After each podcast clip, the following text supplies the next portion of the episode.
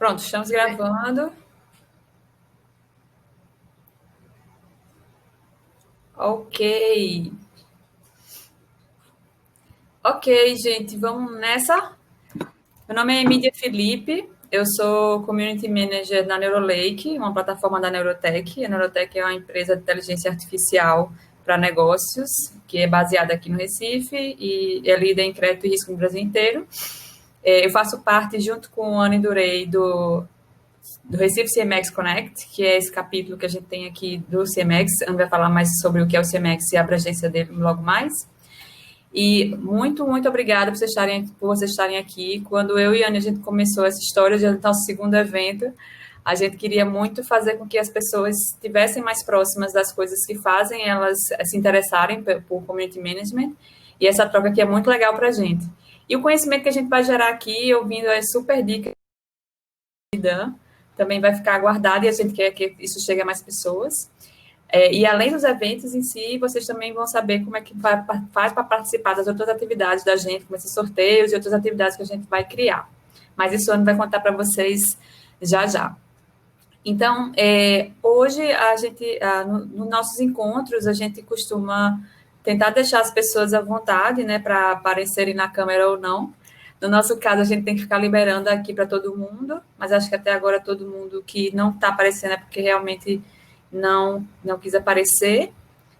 É, mas fique à vontade também, se tiverem alguma dificuldade com a câmera ou com é, o microfone, podem falar no chat, eu vou estar olhando o chat o tempo todo.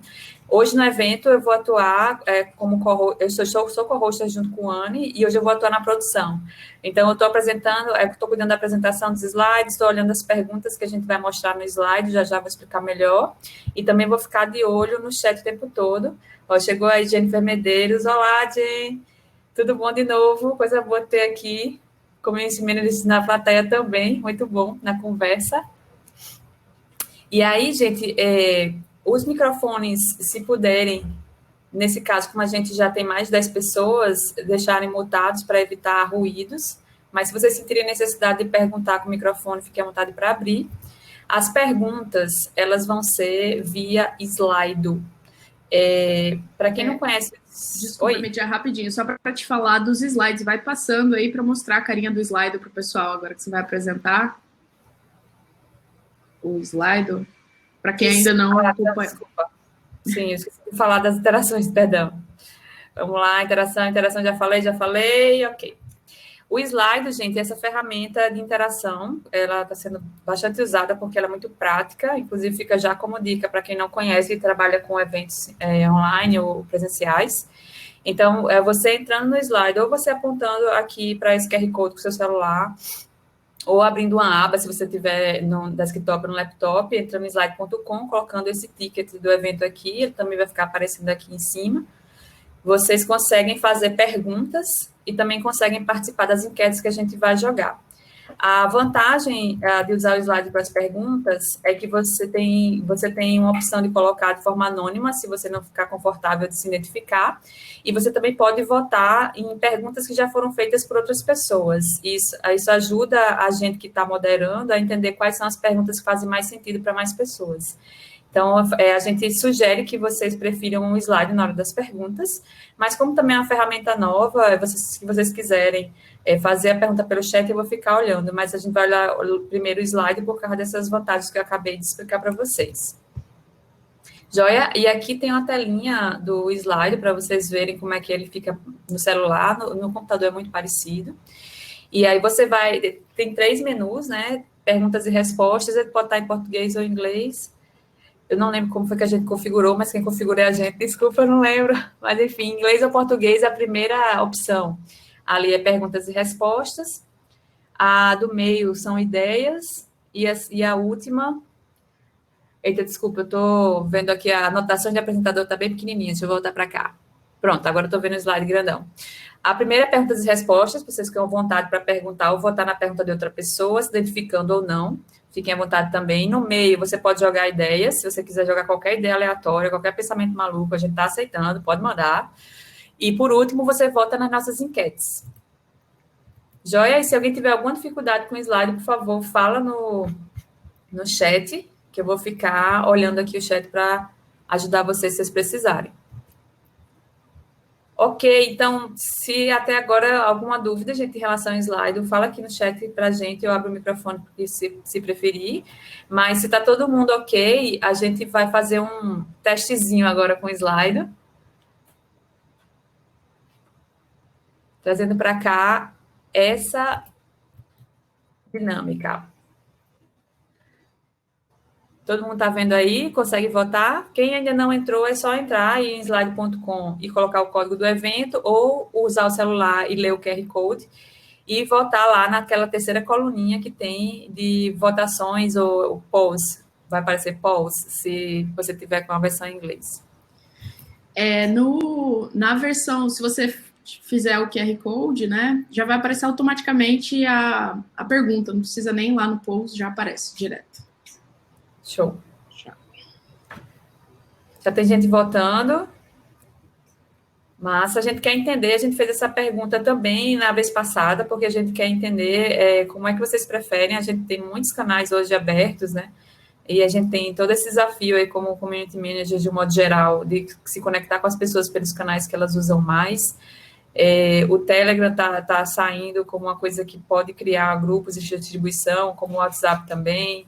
A gente tem o LinkedIn, tem as nossas próprias redes, a gente tem feito eventos lá no LinkedIn, a gente viu que o LinkedIn está pegando um, um benchmark aí com o Facebook, fez eventos também.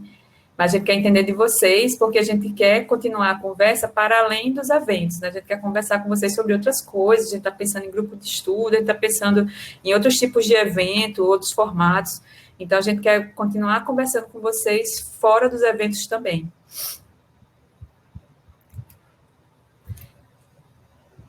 Temos aí oito votos, tem um pessoal que ainda não votou, fora a gente mesmo, né? Os hosts aqui, somos quatro. Ah, eu, votei, já... eu dei minha opinião. Eu continuo dando minha opinião fortemente. Ainda bem que eu mesmo eu, eu também, eu também opinei, até porque não é só hoje, né? Tem mais coisa depois daqui. Boa. Isso aí, muito bem. Vamos ver se a gente chega aqui em 10 votos. Eu não sei se quem não votou não está conseguindo votar é, ela fica aberta, né? A poll fica até o final do evento, né? Até a gente encerrar, o, a pessoa pode votar no final. Fica aberta, só se deixar aberto, pode continuar votando. Ah, beleza.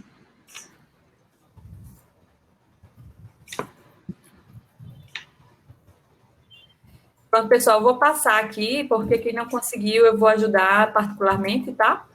Mas por hora o LinkedIn está vencendo aí, depois seguido do Telegram. Vamos continuar votando. A gente quer, a gente quer se comunicar com vocês da maneira que vocês acharem melhor. Beleza? Vamos lá. Anne, é contigo.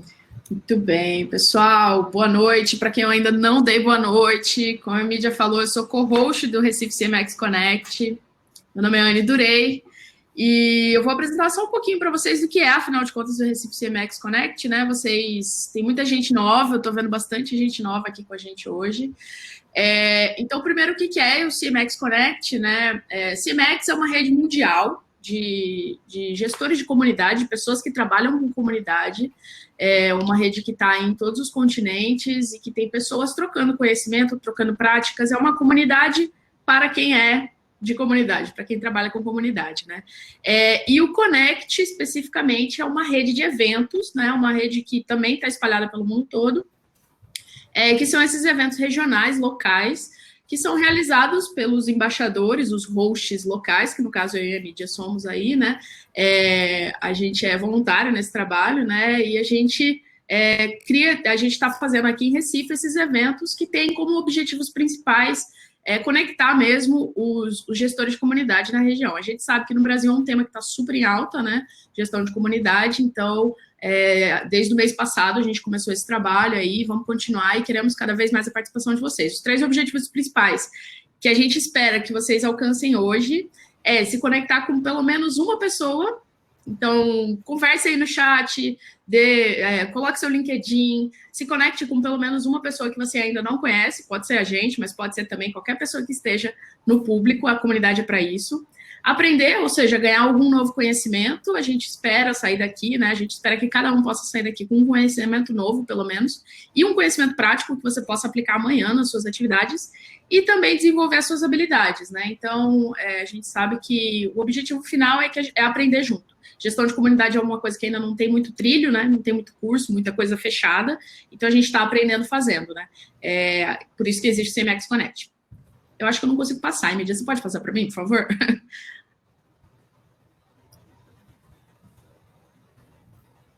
Aí. Então, aí, só para mostrar para vocês, a, a, rede né, do CMX Connect está presente em mais de 27 países, são mais de 7 mil community managers conectados por essa rede de eventos. Né? É, aqui no Brasil, além de Recife, a gente também tem é, São Paulo, Campinas, Curitiba e Fortaleza, são as outras cidades que tem. Thaís, a nossa convidada hoje aí do painel é do, do CMX Campinas, é, então a gente está fortalecendo cada vez mais essa rede brasileira aí também.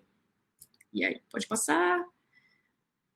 E é isso, a missão é ajudar os profissionais, né? Então, o, a rede CMX é, é ajudar, quer ajudar os profissionais a evoluírem, né?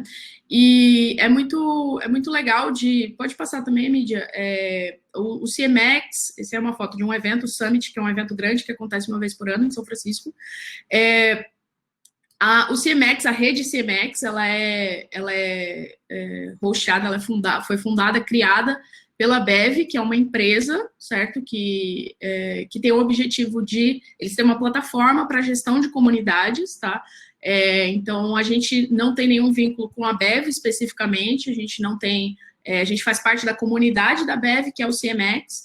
É, então, eles têm uma plataforma que é a plataforma que a gente está usando hoje, tá? Então, é, tanto o nosso capítulo, né, o CMX Connect Recife, o Recife CMX Connect, fica na Bev, e a gente está usando hoje a Bev Virtual, que é essa plataforma para fazer eventos, né? Então, vocês vão até perceber que a gente está aprendendo também. A gente é o segundo capítulo que está fazendo, está usando o Bev Virtual no mundo, foi lançado recentemente. Então, é, a gente está aprendendo, mas é uma plataforma bem legal que, que é justamente para poder fazer a gestão de comunidades e eventos online. Beleza? Se tiverem alguma dúvida sobre Bev, sobre o CMX Connect, joguem aí no chat, a mídia está aí para interagir durante todo o evento e vai poder conversar com vocês também, beleza? Sucesso! Repassando rapidinho o que, que a gente vai falar hoje, tá, gente? Uh, a gente vai conversar sobre carreira, então é, é, um tema que a gente notou que precisava, muita gente estava demandando, né? Entender o que é fazer é, community management, management mesmo, o que é essa pessoa, né? Quais são as habilidades que eu preciso, como é que é a rotina desse profissional, é, qual que é o principal desafio para quem está começando isso ou para quem já está no mercado. E principalmente que eu acho que é muito do que traz todo mundo inicialmente para o CMX Connect é como se desenvolver, né? Como é que quais são os, o que, que a gente lê, o que, que a gente ouve, é, algumas dicas práticas do que você pode fazer para se desenvolver como community manager, manager tá? É, esse vai ser o nosso papo geral. E a gente vai começar. A gente vai fazer um formato painel, tá certo? É, disse se quiser passar aí, eu acho que tem um delayzinho. É, eu vou começar me apresentando, eu vou pedir para cada um dos painelistas hoje se apresentar, tá? É, como eu falei, meu nome é Anne Durei, eu trabalho com comunidade, eu sou Developer Relations da Liferay. A gente é uma empresa de tecnologia, a gente desenvolve software de experiência digital. É uma plataforma onde você pode construir sites, você pode construir portal, você pode construir, uh, é, fazer plataforma de integração, tá? É, e por que, por que comunidade dentro dessa empresa? Porque nós somos um, a nossa principal tecnologia open source. Então, a comunidade de tecnologia open source ela é muito forte no mundo todo. E não diferente disso, a gente nasce a partir do, do, da comunidade, então é, é meio que a razão de ser da empresa. É, e eu trabalho na perspectiva América Latina, então eu cuido de Brasil e de todos os, todos os territórios latino-americanos, é, o que é um desafio muito interessante também. Não sou, não sou da área de Developer Relations, acho que ninguém é da área de Developer Relations assim há muito tempo, mas no Brasil, mas sou jornalista, é, trabalhei a vida inteira com assessoria de imprensa, é, vim da área de comunicação, já passei por marketing, redes sociais, e eu acho que tudo isso juntou um pouco para é, me fazer é, algumas habilidades que vieram para community management, né? E aí eu vou pedir para a Thaís, vamos começar com a Thaís, se apresentar um pouco e falar um pouco também sobre essa questão de carreira, né? De onde, de que área você vem, o que te levou para a comunidade. Bom, vocês me ouvem? Estamos ouvindo. Perfeito. Bom, antes de qualquer coisa, eu quero agradecer muito pelo convite. É sempre um prazer imenso estar falando sobre construção de comunidade. A gente depende muito disso para conseguir estar sempre muito atualizado, né? É, basicamente, eu sou programadora de formação, minha área de estudo é matemática aplicada computacional. Então, eu trabalhei com desenvolvimento de software no mercado e, posteriormente, eu descobri esse universo de Developer Relations, trabalho com isso, atuo há mais ou menos quatro anos, que basicamente é Tech Community Management, né? Então, é a construção de comunidade, a construção de é, bases de engajamento voltado para um público muito específico, que é o desenvolvedor, que muitos identificam como um, bichinho estranho, né? Um, um, um tipo ali de, de público que de fato a gente precisa de um tratamento diferenciado a ponto de se ter um papel chamado Developer Relations em muitas empresas, ter até áreas específicas para programas voltados para desenvolvedores ou developer ecosystem, como muitas empresas, é, por exemplo, Google, enfim. Então, eu vim do desenvolvimento e hoje eu costumo brincar que eu era tia, é, eu era programador, agora eu sou tia dos devs. Então, acho que é basicamente isso. Muito bom, Thaisa, valeu. Adorei tia dos devs, viu? Muito bom. Dan, por favor, se apresenta para gente também Muita gente já te conhece no ecossistema aqui em Recife, mas, por favor, para quem ainda não então, conhece. Boa noite, pessoal, tudo bom? É, acho que pelo que eu estou vendo aqui de nomes, porque como a gente não está vendo as carinhas, talvez eu não, não lembre de todos, mas já estou vendo algumas pessoas conhecidas por aqui. Mas, é, quem sou eu na Feira da Inovação, como diz o meu colega Vitor Hugo, que trabalha comigo na DataBit, Emília até riu com essa agora, é, então, eu sou formado em marketing, né? terminei agora a especialização em gestão ágil de projetos, mas eu não sei desenvolver uma linha de código, eu não sei para onde que vai o desenvolvimento. O desenvolvimento na prática. Mas eu sei o que é que o cliente precisa, o que é que a empresa precisa desenvolver, né? Eu, eu comecei nessa história toda sem querer querendo, depois de participar do Startup Week em 2015, acabei, depois disso, montando uma consultoria com foco em gestão de processos e gestão de marketing para startups, que durou entre 2017 e 2018. Foi onde eu conheci a mídia, né? a gente dividia o mesmo coworking lá no, no Ponto Digital e, e, e, foi nascendo uma relação de amizade e de companheirismo profissional muito grande. Ah, durante esse período, eu me envolvi com a comunidade, na comunidade de Manguezal, e fui me tornando voluntariamente um community leader entendendo que era trabalhar com comunidade, mas de forma voluntária, não era nada profissional. É, é profissional, mas não tinha nenhum, nenhuma empresa me pagando por aquilo.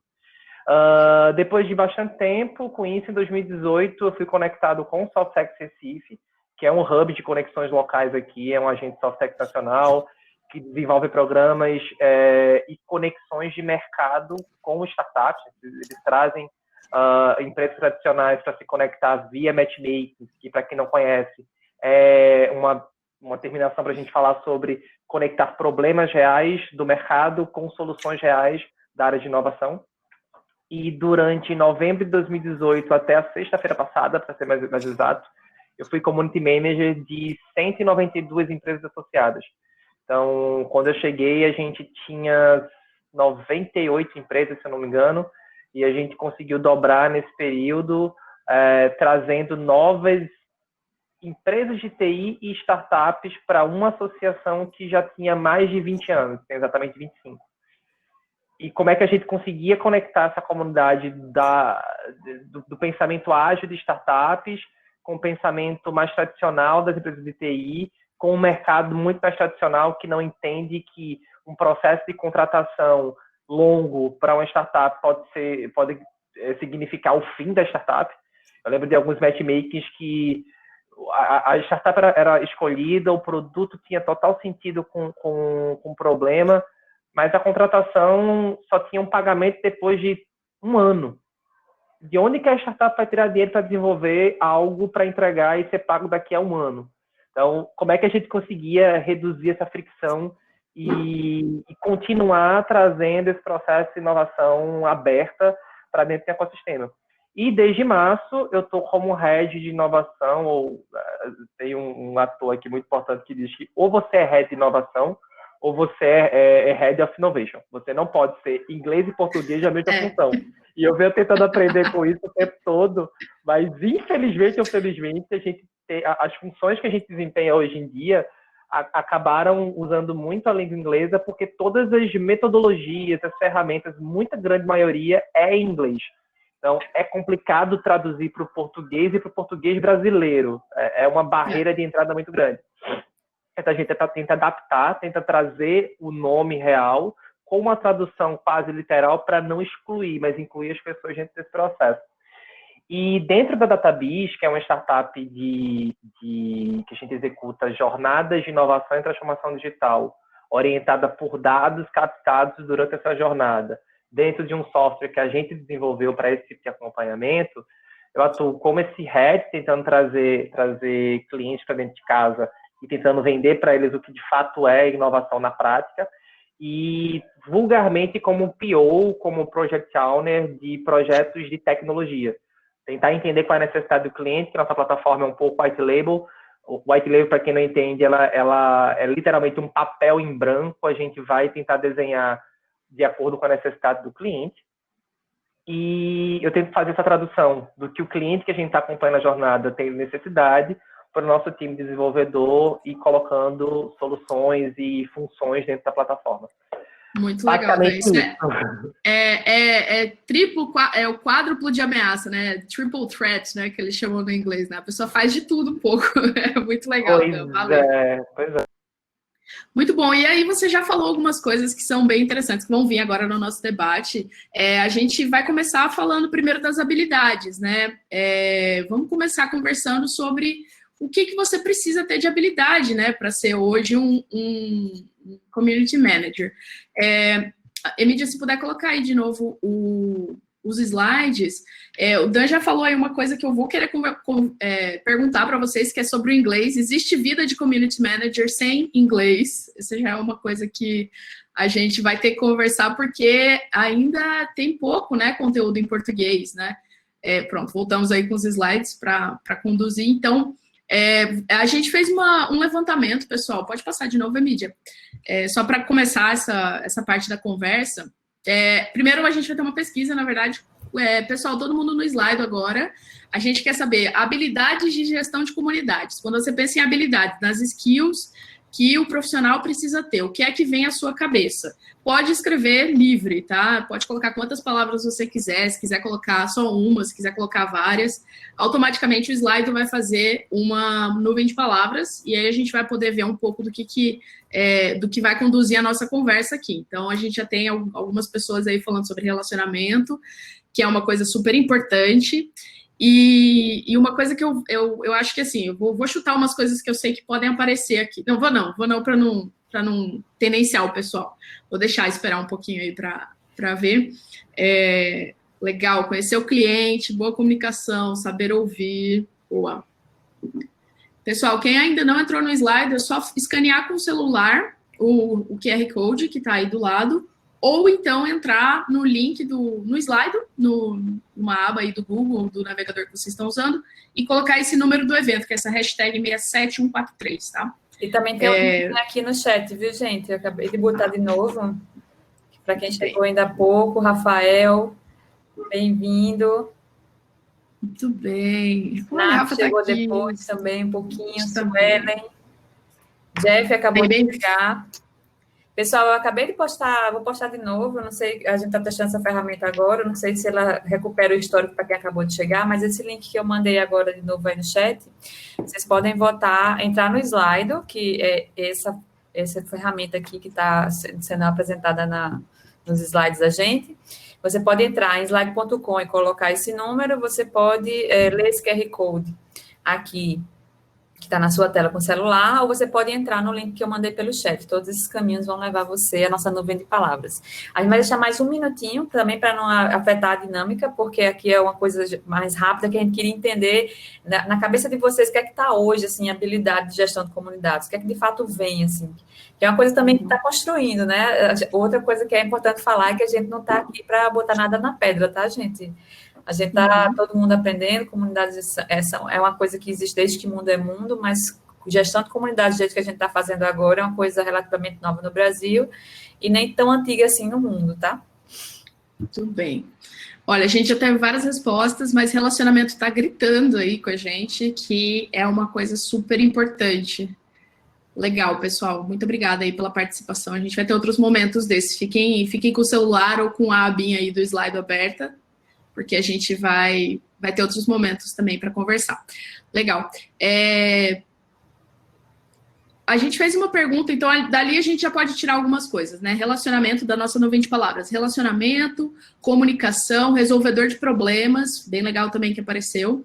E complementando, a gente fez uma enquete antes do evento, durante a semana passada, a gente fez uma enquete perguntando para o pessoal no LinkedIn qual era a principal habilidade que as pessoas acreditavam que são, é necessária para um community manager. É, das respostas que a gente recebeu, 60% do pessoal também falou de relacionamento, é, 12% de gestão de projetos e 28% de comunicação. A outra opção, a gente também tinha uma outra opção que não foi votada, não vou lembrar agora qual era. Mas enfim, essas são as três principais, de acordo com o pessoal no LinkedIn, beleza? É, então, baseado nisso, eu quero jogar a primeira pergunta aqui para os nossos, nossos painelistas de hoje é, é a questão do relacionamento, né? É, eu acho que o relacionamento foi uma coisa que apareceu nas duas, tanto na, na nossa nuvem de palavras quanto na enquete, então vamos puxar por aí. É, a gente sabe que é super importante, existe uma necessidade de articulação, é, mas como é que vocês veem isso no dia a dia, assim, é, essa habilidade é, aplicada no dia a dia de vocês? É, vamos começar com Thaisa? Beleza. Bom, Uh, eu acho que quando a gente fala de relacionamento, a gente está falando de várias outras habilidades, né? Para se relacionar, você tem que saber se comunicar, por exemplo. Então, uma boa comunicação tem a ver com relacionamento. Quando a gente fala sobre relacionamento, a gente está falando sobre confiança. E na minha visão, o community manager ele é um construtor de pontes. Ele é um construtor, por exemplo, quando a gente fala no caso do developer relations em si, né, que é o papel que eu venho atuando há um tempo. Quando eu estou no meio da comunidade, eu tendo a representar a empresa. Quando eu estou na empresa, eu tendo a representar o developer da comunidade. Então, a gente é quem constrói a ponte e a gente só vai conseguir, de fato, construir e obter as informações e construir uh, é, projetos, construir programas, se de fato as pessoas confiarem em nós. Né? Então, como que você vai lá no meio da comunidade, o papel de developer advocate, por exemplo, que é relativamente diferente do nosso papel, né? O developer advocate é de fato a pessoa que vai até a comunidade, obtém os, os, feedbacks em relação a uma API, em relação a um produto que alguma empresa tem, e volta para a empresa e compartilha isso com o time de produto para que possa, de fato, haver ali uma melhoria do produto. Então, isso é um tipo de, de trabalho que também é relacionado à comunidade, Developer Advocate. Como que essa pessoa vai lá no meio da comunidade, vai colher informações genuínas se de fato as pessoas não confiarem nessa pessoa, se de fato essa pessoa não for influente, ela não tiver influência, não tiver o respeito, e ela não for alguém abraçada pela comunidade, as pessoas não vão pura e simplesmente falar porque chegou alguém querendo saber. É, então, a gente está falando sobre construção de, de, de, confiança, na minha visão. Acho que esse é um ponto. Um, outro ponto que também tem total relação com isso é a questão, eu vi ali, saber ouvir. Saber ouvir também é comunicação, né? Até tem uma, uma área bem legal que é escutativa, que tem total relação com comunicação, porque para você melhorar a sua comunicação, você precisa saber o que o outro está dizendo. Como que você vai personalizar a sua comunicação e tornar ela mais assertiva, se você não está ouvindo o que está sendo emitido do outro lado, né? Então, você está falando sozinho. E quando a gente fala sobre falar no meio da comunidade, a gente também entra nesse aspecto, né? De saber ouvir, de observação, gente tem um trabalho muito forte de observação por meio do Community Manager, porque nem tudo é respondido. Nem tudo eu vou passar um formulário e vão me dizer qual é o tema do próximo evento. Às vezes a gente vai ter que trazer um tema que ninguém pediu, mas que a gente sabe por observação, por estar dentro do ecossistema, que faz sentido. Então, por exemplo, eu sou organizadora do GDG Campinas, né, que é o Google Developer Group Campinas, o programa do Google voltado para developers. Eu sou organizadora de EDG Campinas. Eu estou aqui há quatro anos trabalhando para entender o ecossistema de tecnologia de Campinas. Então, eu conheço as empresas que estão uhum. aqui, eu conheço o perfil dos desenvolvedores, eu conheço as áreas de, é, de as áreas acadêmicas, desenvolvimento de inovação e tecnologia. Agora, se eu quiser do nada, eu vou mudar para Recife. Aí eu quero fazer parte do GDG local e quero entrar como organizadora. Eu vou ter uma curva de aprendizado em relação a quem são as pessoas. Então eu vou precisar observar o que está acontecendo, eu vou precisar ficar imersa dentro desse ecossistema para eu de fato conseguir fazer algo que funcione. Porque senão eu sou só mais uma pessoa de marketing. E, querendo ou não, né, é uma discussão muito grande. O community manager não é só mais uma pessoa de marketing, né? A gente sabe bem disso. Muito bem, legal, Thaisa. Obrigada. Dan, é, achei muito legal. É, já, já fiz umas pontes aí com startups. Eu imagino que você já consiga visualizar também aí muito disso, né? Do que Thaisa falou. Complementa um pouco para a gente sobre a sua visão, que é um público um pouco diferente, né? Do desenvolvedor, não é só o desenvolvedor, tem, uhum. tem desenvolvedores, mas complementa um pouquinho para a gente. É, é até um pouco mais confuso, né? Porque é uma, é uma salada de fruta doida da quantidade de gente de, de soft skills que a gente lida. Mas eu gosto de tentar resumir, porque não dá para resumir, uh, o trabalho de community manager em três, é, três palavras, ou, ou três necessidades, vamos dizer assim, três características. A pessoa tem que ser diplomata, porque o que você vai lidar com egos não é brincadeira principalmente em ecossistemas. Existem diversos ecossistemas, mas dentro deles existem vários ecossistemas. Acho que a Emília que está aqui escondidinha, ela sabe muito bem disso. E não é só, só na sua cidade, existem várias cidades que têm isso. Então, é, quando fulano de tal começa a aparecer mais em palestras do que cicrano, começa a gerar ego, não da pessoa que está participando, mas da outra pessoa que não está, porque acha que deveria estar ali. Enfim, a gente lida com pessoas. Pessoas têm cabeças, momentos, dias, horários que talvez sejam legais ou não. Segundo, você tem que ser uma pessoa desbravadora. Desbravadora para poder encontrar oportunidades onde você jamais imagina que teria. E dentro do desbravadora, eu ainda dizia que você tem que ter o famoso é, é, ICP, o índice cara de pau. Tem que ter cara de pau de bater na porta e talvez o não tu já tem. Tipo, tu vai tentar ali conseguir alguma coisa, enxergar uma mínima oportunidade possível e tentar é, é, exponencializar isso.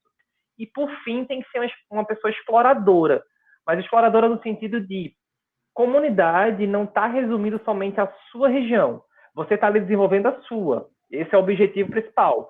Mas para você desenvolver a sua, tem que entender como é que as outras comunidades também estão, o que é que elas já passaram antes, quais foram as dores que elas vivenciaram e será que tem alguma sinergia nisso que eu posso mitigar possíveis erros, danos ou problemas aqui dentro da minha? É, desde que eu, eu, comecei a me conectar com comunidades de startups, participei de um evento em Floripa em 2017, eu comecei a enxergar comunidades como um fator estratégico para qualquer tipo de negócio. Hoje na Database, por exemplo, um, do, um dos produtos que a gente tem um papel dele é uma consultoria de conexão. Tá, o que danado é isso? Tu vai conectar clientes? Não, vou conectar possíveis conversas e oportunidades com outras cidades, com outras regiões maiores ou menores desenvolvidas do que a minha, para poder a gente trocar fails and learnings, é, é, aprendizados e falhas durante esse processo. Quando, quanto mais a gente troca essas experiências, mais mais rica se torna a tua bagagem para poder enfrentar possíveis problemas. Tua capacidade analítica aumenta um pouco mais, porque você vai conseguir ter uma visão um pouco mais holística e, ao mesmo tempo, não centrada em você ou no seu único problema naquele momento. E para você conseguir fazer tudo isso, Thaisa terminou muito bem a fala dela dizendo que não é só pessoas de marketing, ou não é só marketing, ou ter, ter skills de marketing não é o suficiente. De longe eu, eu, eu, me formei em marketing, eu exerci a função durante cinco anos, mas eu também fui muito gestor de projetos durante esse processo. Nenhum profissional de marketing, de jornalismo, de relações públicas com uma única soft skills ou com um único foco principal centrado não vai conseguir ter essas expansões nessa mudança do, do, do, do papel do mercado de trabalho que a gente tem. Como manager, a Anne falou muito bem, a gente não tem é, muitos conteúdos em português e provavelmente não vai ter, né, porque existe toda uma barreira. É, mas cabe a gente descobrir e criar novos papéis com as nossas experiências nacionais. Lembrando que o Brasil é um país absolutamente enorme, com diferenças gritantes de uma, no mesmo estado. Não precisa você sair de um estado para outro. A diferença de Recife é muito grande para a diferença de Caruaru, de Garanhuns, de Petrolina. Mas como é que a gente consegue conectar essas, essas esses pontos fortes e fracos e criar uma força para que a gente consiga desenvolver bem isso e transformar o que a gente está tentando fazer ou trilhar de comunidades algo realmente tangível. Legal. É, uma coisa muito, muito interessante do que vocês dois falaram é, é esse conjunto das soft skills, né? Esse conjunto de soft skills que a gente precisa ter para desenvolver um bom trabalho em comunidade. E aí eu queria ver um pouco de vocês em relação a hard skills, né? É, comunidade, a gente ainda não tem o curso superior de comunidade, né? Seja gestor de comunidade, entre na faculdade, faça isso. É, e existem uma série, e isso muda muito, eu acho que também de comunidade para comunidade. Eu quero tentar identificar com vocês algumas, algumas hard skills mesmo que precisa ter. Por exemplo, ah, é, gestão de projetos é uma coisa que gestão de projeto ágil. É, eu vou contar um pouco da minha experiência também em Liferay, é, na Liferay. Uma coisa que eu tenho aprendido muito em comunidade é uh, fazer experimentações, né? Nem tudo vai funcionar, nem tudo vai dar certo, mas você é, experimentar, não deu certo, não deu certo, beleza, o que, que a gente faz agora? Vamos incrementar, ah, deu certo, como é que a gente incrementa, como é que a gente escala? E gestão de projetos ágeis tem me ajudado muito nesse sentido de, de acelerar muito esse processo de aprendizagem de uma maneira mais é, menos intuitiva e mais ferramental mesmo, né? Então, conhecimento um pouco mais é, formal mesmo nesse sentido. Tenho lido bastante sobre isso e tem me ajudado bastante. Que outros que outras áreas que talvez não estejam tão óbvias para o pessoal, porque eu acho que a parte do, é, da comunicação, da criação de conteúdo, do, da parte de. É, é, uma coisa que a gente consegue ver muito fácil, mas e que outras coisas mais hard skills vocês recomendariam, assim, que são habilidades que precisa a partir da experiência de vocês? Dan, se você puder já emendar aí. Então, uh, tem uma área que toda, toda pessoa de. Vou, por, esse, por, esse, por esse viés, a gente faz um equilíbrio com a Thaísa, que está mais focada na área de dev, e, e ela tem mais propriedade para falar sobre isso do que eu, é, é, que é finanças. A gente odeia qualquer planilha de Excel ou qualquer coisa que tenha muitos números. É, mas é necessário você entender custos, não só de projetos, mas custos de, de, força de trabalho. Como é que eu calculo o, o preço da minha hora para fazer uma consultoria focada em conexões, por exemplo? Não sei. Depende do que você tem de custos fixos, de custos variáveis, de uma série de coisas. Se for dar aula de contabilidade, eu vou, vou deixar todo mundo mais doido, porque eu sou tão doido quanto. É, além disso, Anne, eu acho que uma outra hard skill muito importante é, é, eu, não, eu, não, sei se eu posso considerar hard skill ou soft, mas você tem que ter uma, uma, característica de negociação muito forte, ou de negociação do ponto de vista legal mesmo, porque às vezes algumas palavras e algumas coisas que você possa usar pode se virar totalmente contra você ou colocar alguém em mais lençóis. Sem querer querendo, você querendo conectar pessoas, pode acabar é, atrapalhando ali o meio de campo. É, eu, eu, acho que essas duas seriam, seriam boas para quem vem dessa, da, está tentando enveredar por esse canto. E, é, saindo um pouco de hard, mas continuando essa questão de, de, de quais habilidades deveriam ter, você tem que pensar que é uma função muito nova, não existe nenhuma literatura, e particularmente eu espero que não exista uma graduação em Community Manager, e sim, uma, e sim que as graduações atuais elas tenham uma reformulação em suas grades, focando muito em relacionamentos interpessoais, entendendo que a metodologia de entrar na faculdade, sair da faculdade com aquele mesmo tipo de conteúdo travado que de, de literaturas de 10, 20 anos atrás e de metodologias que foram validadas nos Estados Unidos, mas não em países emergentes que têm realidades completamente diferentes, não só fiquem centrados nisso. Eu acho que todo mundo que sai dessa, da, da área da, da, da graduação, de uma pós, mestrado, que seja, tem que sair provocador. E a gente tem que estar tá provocando que, tá, beleza, discordo do, dessa linha lógica aqui que o Business Model Canvas está me dizendo. Eu acho que eu, eu vou inverter. Se deu certo para você, talvez possa dar certo para outro, talvez, talvez não.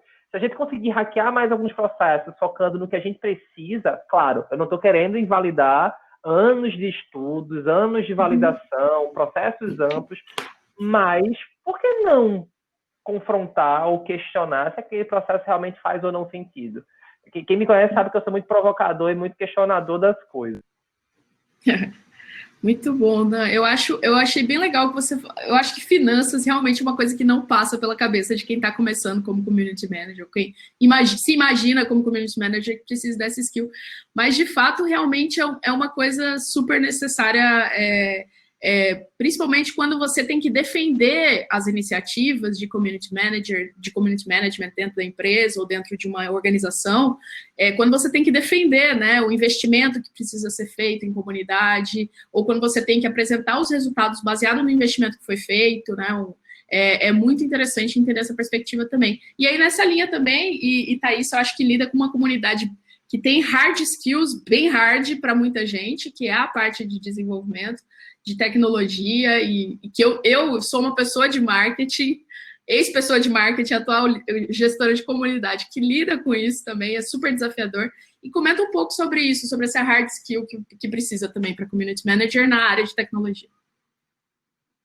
É, vocês foram falando, eu fui pensando um monte de coisa que já passou, que eu já passei, né? O Dani falando sobre a parte de finanças, quantas vezes a gente tem que defender o nosso peixe dentro da empresa, o nosso peixe sempre é menor, porque ninguém vê valor, porque construção de confiança é uma coisa que demora, não é a médio uhum. prazo, às vezes é a longo prazo, né, Dani? A gente estava conversando, uh, acho que foi antes de ontem, é, o quanto é, o quanto muitas das vezes, assim, ninguém vai ver valor porque é uma coisa que demora, mas também quando vem, né, o, o, o resultado é realmente sensacional. Então, muito, bem salientado esses dois, esses dois aspectos. Sobre hard skills, eu acredito que algum, tanto soft quanto hard skills, elas são gerais para todo o community manager, mas tem algumas que são bem mais específicas. Então, por exemplo, é, a gente falou também na, na, última conversa que a gente teve sobre o tamanho da sua comunidade. Depende muito também, às vezes, do tamanho da sua comunidade. Então, eu já organizei a comunidade do Facebook Developers aqui de Campinas, mil pessoas. GDG, 5 mil pessoas iMasters, 148 mil pessoas. Rocket City agora com o projeto DevHell, 550 mil desenvolvedores. então, assim, são é, aspectos distintos que a gente precisa olhar. Mas em todas elas, uma coisa que eu percebi que eu fui desenvolvendo com o tempo é a capacidade de analisar numericamente as coisas. Então, essa palavrinha super famosa que virou buzzword, data driven, né? Ser uma pessoa de fato que é movida por número. Ah, tá, você está dizendo então que a gente tudo tem que tratar como números, as pessoas são números. Não, tem muita coisa subjetiva no nosso trabalho. Né? Quando a gente fala, por exemplo, uh, sobre reputação, qual é a reputação da empresa? Eu trabalhei como employer branding no iFood, né? Meu papel era cuidar da reputação do iFood diante da comunidade de devs. E eles chegavam para mim e falavam, Thaisa, como que eu meço se a minha reputação é legal ou não diante dos devs? Você não consegue medir a reputação você indiretamente mede outras métricas que vão te dar um alarme assim de como tá a sua marca empregadora, de como é a reputação. Então, tem meios, e muitas das vezes, por ser subjetivo, ah, a confiança é algo subjetivo, ah, a reputação é uma coisa subjetiva, as pessoas abrem mão das métricas. Mas as métricas, elas são sensacionais e elas ajudam nessa argumentação diante de qual budget eu preciso. Então, se você chega para um CEO e fala, não, é, eu tenho que cuidar da reputação da empresa, ele vai falar, e daí? Qual que é o meu retorno? Qual que é o meu ROI? Né? Qual de fato é o meu lucro em cima disso?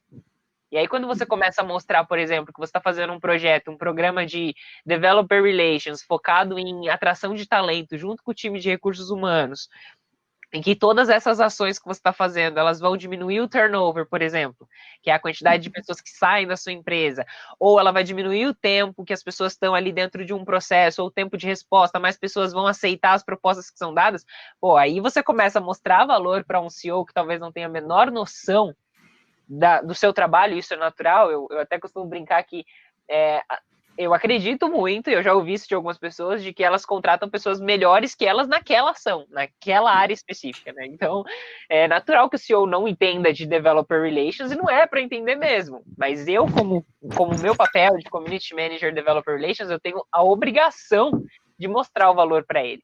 E aí a gente passa por um outro um outro ponto, além do data driven, eu acredito que é conhecer sobre cultura empresarial, porque muitas das vezes a gente vai ter que fazer trabalho de aculturamento.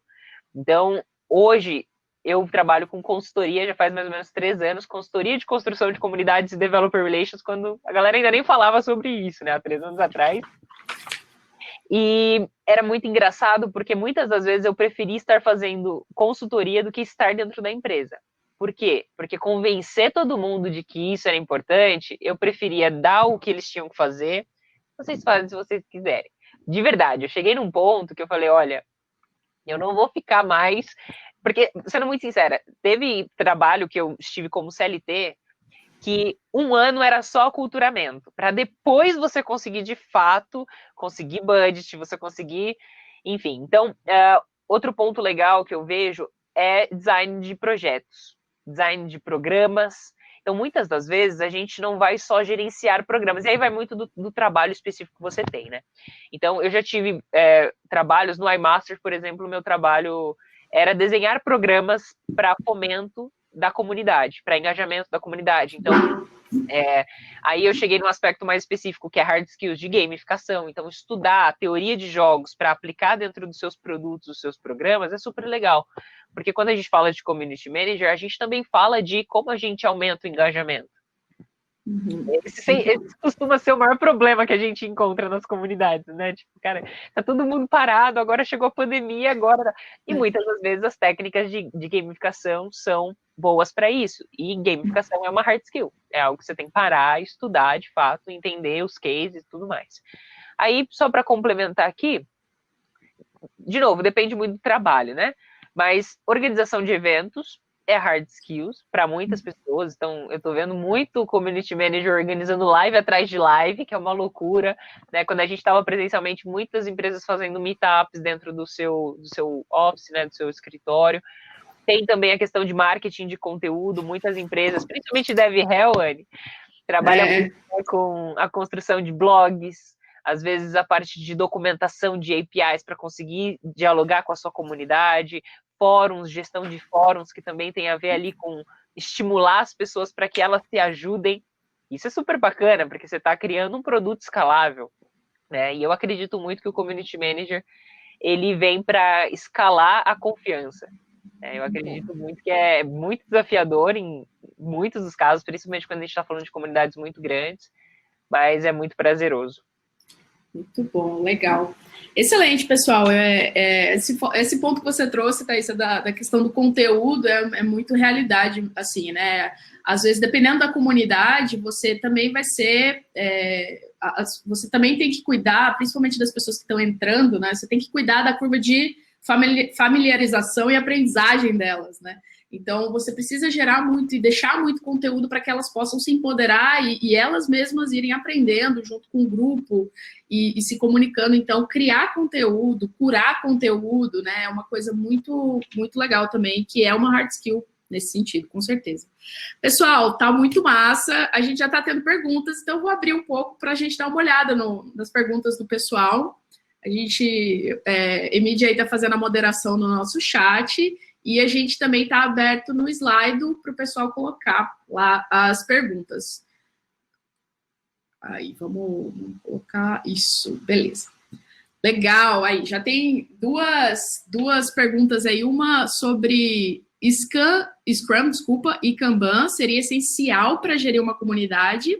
É, eu acho que eu vou deixar essa com Thaisa. Bom, qualquer conhecimento que você tenha a respeito de metodologias, principalmente as ágeis, vai ser bem útil para você. E aí, eu venho aqui e faço o advogado do diabo, né? Então, eu acabei de falar que é útil, mas eu vou falar aqui também uma outra face dessas metodologias. Eu acredito muito, e falando da, da minha vivência quando eu ainda era programadora, que toda metodologia ela serve como sugestão. Nenhuma metodologia vai funcionar se você simplesmente vier e colocar em cima de um ambiente que não tem essa cultura. Então, é muito mais útil, por exemplo, no caso do Scrum, a gente tem ferramentas. Ah, você tem a Daily, você tem a Planning, você tem a Review, você tem. E são quase que tools, né? Ferramentas. Então, quando eu vejo que, de fato, há necessidade, eu implemento essa ferramenta dentro ali do meu dia a dia.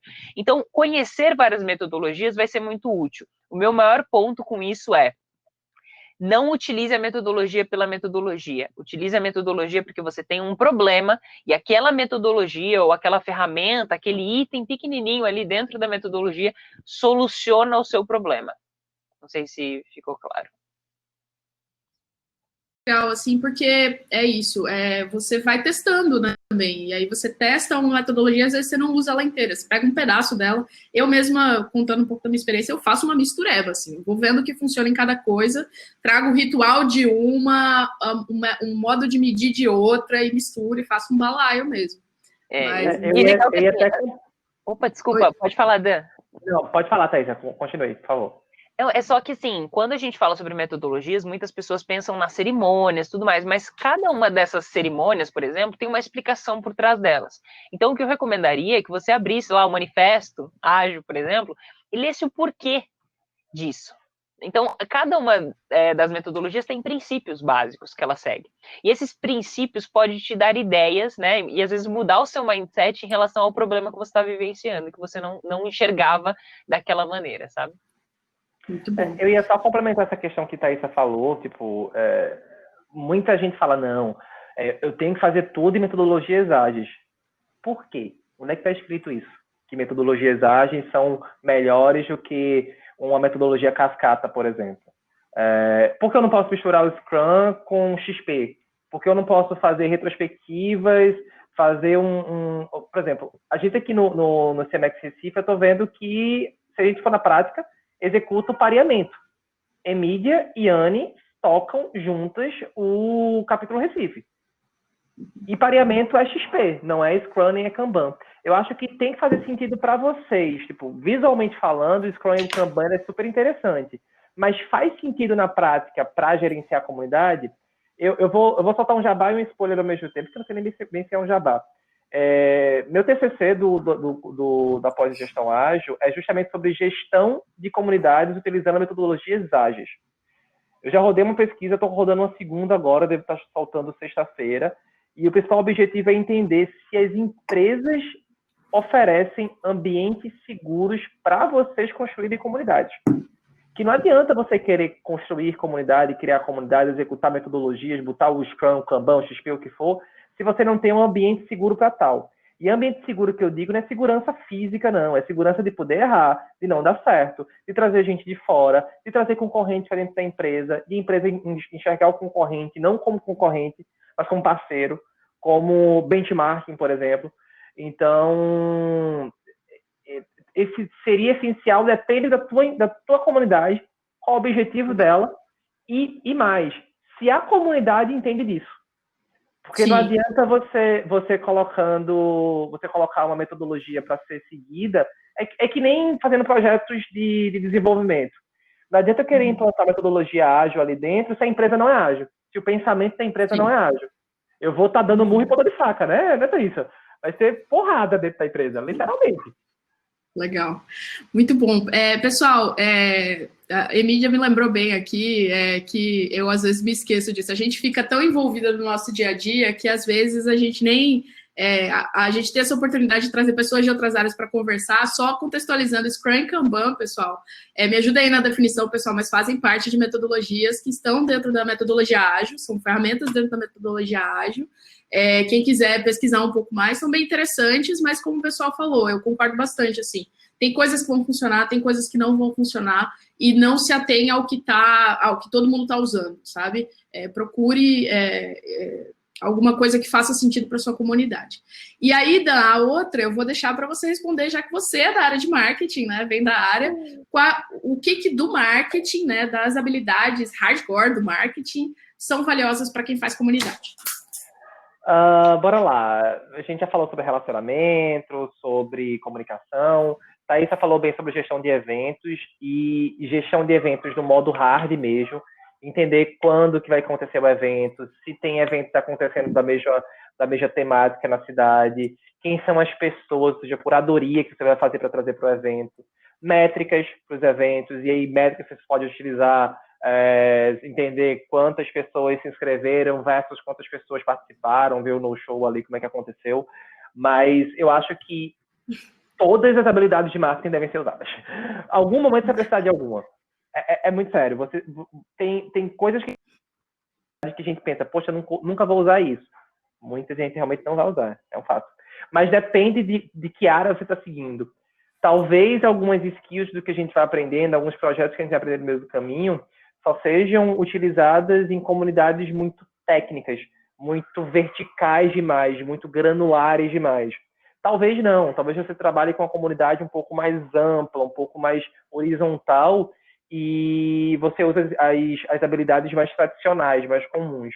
Mas eu arrisco dizer que todas as habilidades focadas em relacionamento com pessoas e suas derivações, em técnicas de negociação, em, em entender sobre quais meios, canais que você vai utilizar.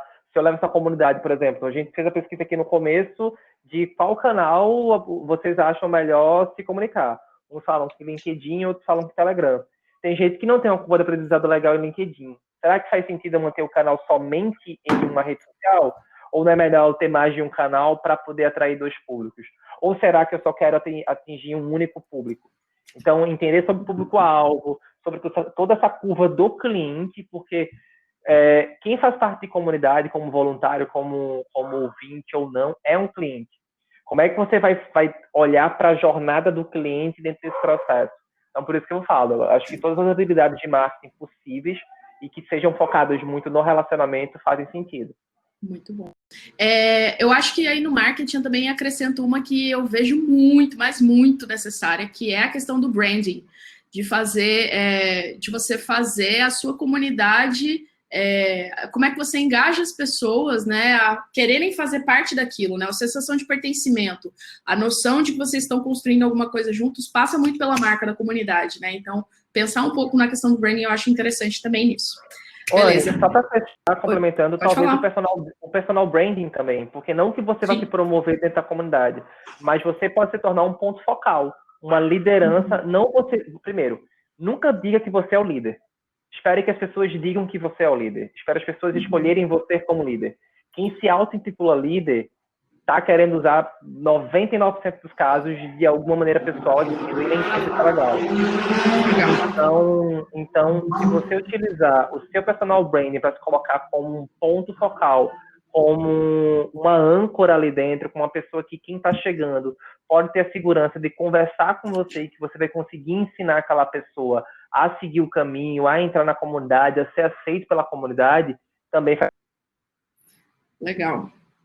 Concordo total, Dan, muito legal. Pessoal, para a gente avançar um pouquinho, eu vi que chegou uma pergunta agora da Ana. Ana, obrigada pela contribuição. A gente pode retornar, é, para a gente passar para o próximo tópico, a gente volta nessa um pouquinho para o final, tá certo? Se a gente tiver tempo, a gente volta nessa, só para a gente avançar aqui nas nossas, nas nossas discussões. E aí, pessoal, bom, nas habilidades, a gente já está falando muito sobre é, o que o nosso dia a dia, né? Então a gente já falou sobre gestão de eventos, a gente já falou sobre é, medir, fazer as métricas, defender junto a alguma a uma parte interessada ou outra, que requer fazer relatórios e tal. E eu queria entender um pouco da rotina de vocês. É, nessa parte aqui, a gente também fez um levantamento, Emília, se você puder passar para contextualizar um pouco, é, a gente fez um levantamento de vagas que estavam abertas no LinkedIn mesmo, e na parte de descrição das atividades, né, que fala assim, ah, vocês, vocês vão ser responsáveis, você vai ser responsável por isso, isso, isso. A gente criou uma nuvem de palavras a partir de várias vagas que a gente viu no LinkedIn e apareceu muita coisa do que a gente já conversou, né? Essa questão dos eventos é uma rotina, né, em quem está trabalhando com community management, trabalhar tanto online quanto offline. Online apareceu muito, imagino, porque esse momento que a gente está vivendo, né? Tem a questão de plataformas, e aí plataforma eu acho que é muito vem nessa questão do online, né? De escolher plataformas, saber onde você vai fazer o gerenciamento da, da comunidade, como é que você faz o engajamento delas, que ferramentas, ferramental, né, de plataforma. A parte de planejamento, tem clientes, criação, e aí criação de conteúdo, gestão de conteúdo, métricas, monitoramento, feedback, enfim, são palavras que apareceram aí nas, nos cargos que a gente encontrou abertos né, no, no LinkedIn. E eu queria muito saber de vocês da rotina. É, se vocês puderem, assim, é, descrever um pouco do que é a rotina de vocês. É, vamos supor, ah, Thaisa, conta pra gente o que é uma semana sua, no geral, assim. Bom, é, pensando aqui, é que eu, vou, falar primeiro do GDG Campinas, né? O GDG é uma comunidade voluntária, então acho que já é legal para a gente salientar um pouco vocês estão me ouvindo? Acho que tra... Estamos ouvindo, estamos ouvindo. Estamos te ouvindo, Thais. Seu vídeo está travando às vezes um pouquinho para mim, não sei se.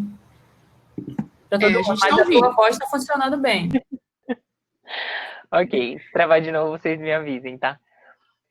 É, bom, acho que a primeira coisa que eu queria salientar é a questão da diferença da comunidade voluntária para a comunidade de fato que você trabalha com isso, né? Eu até estava conversando com o Danilo Picucci, que foi quem me apresentou o CMX, é, que eu acho que esteve palestrando aqui no último evento, né?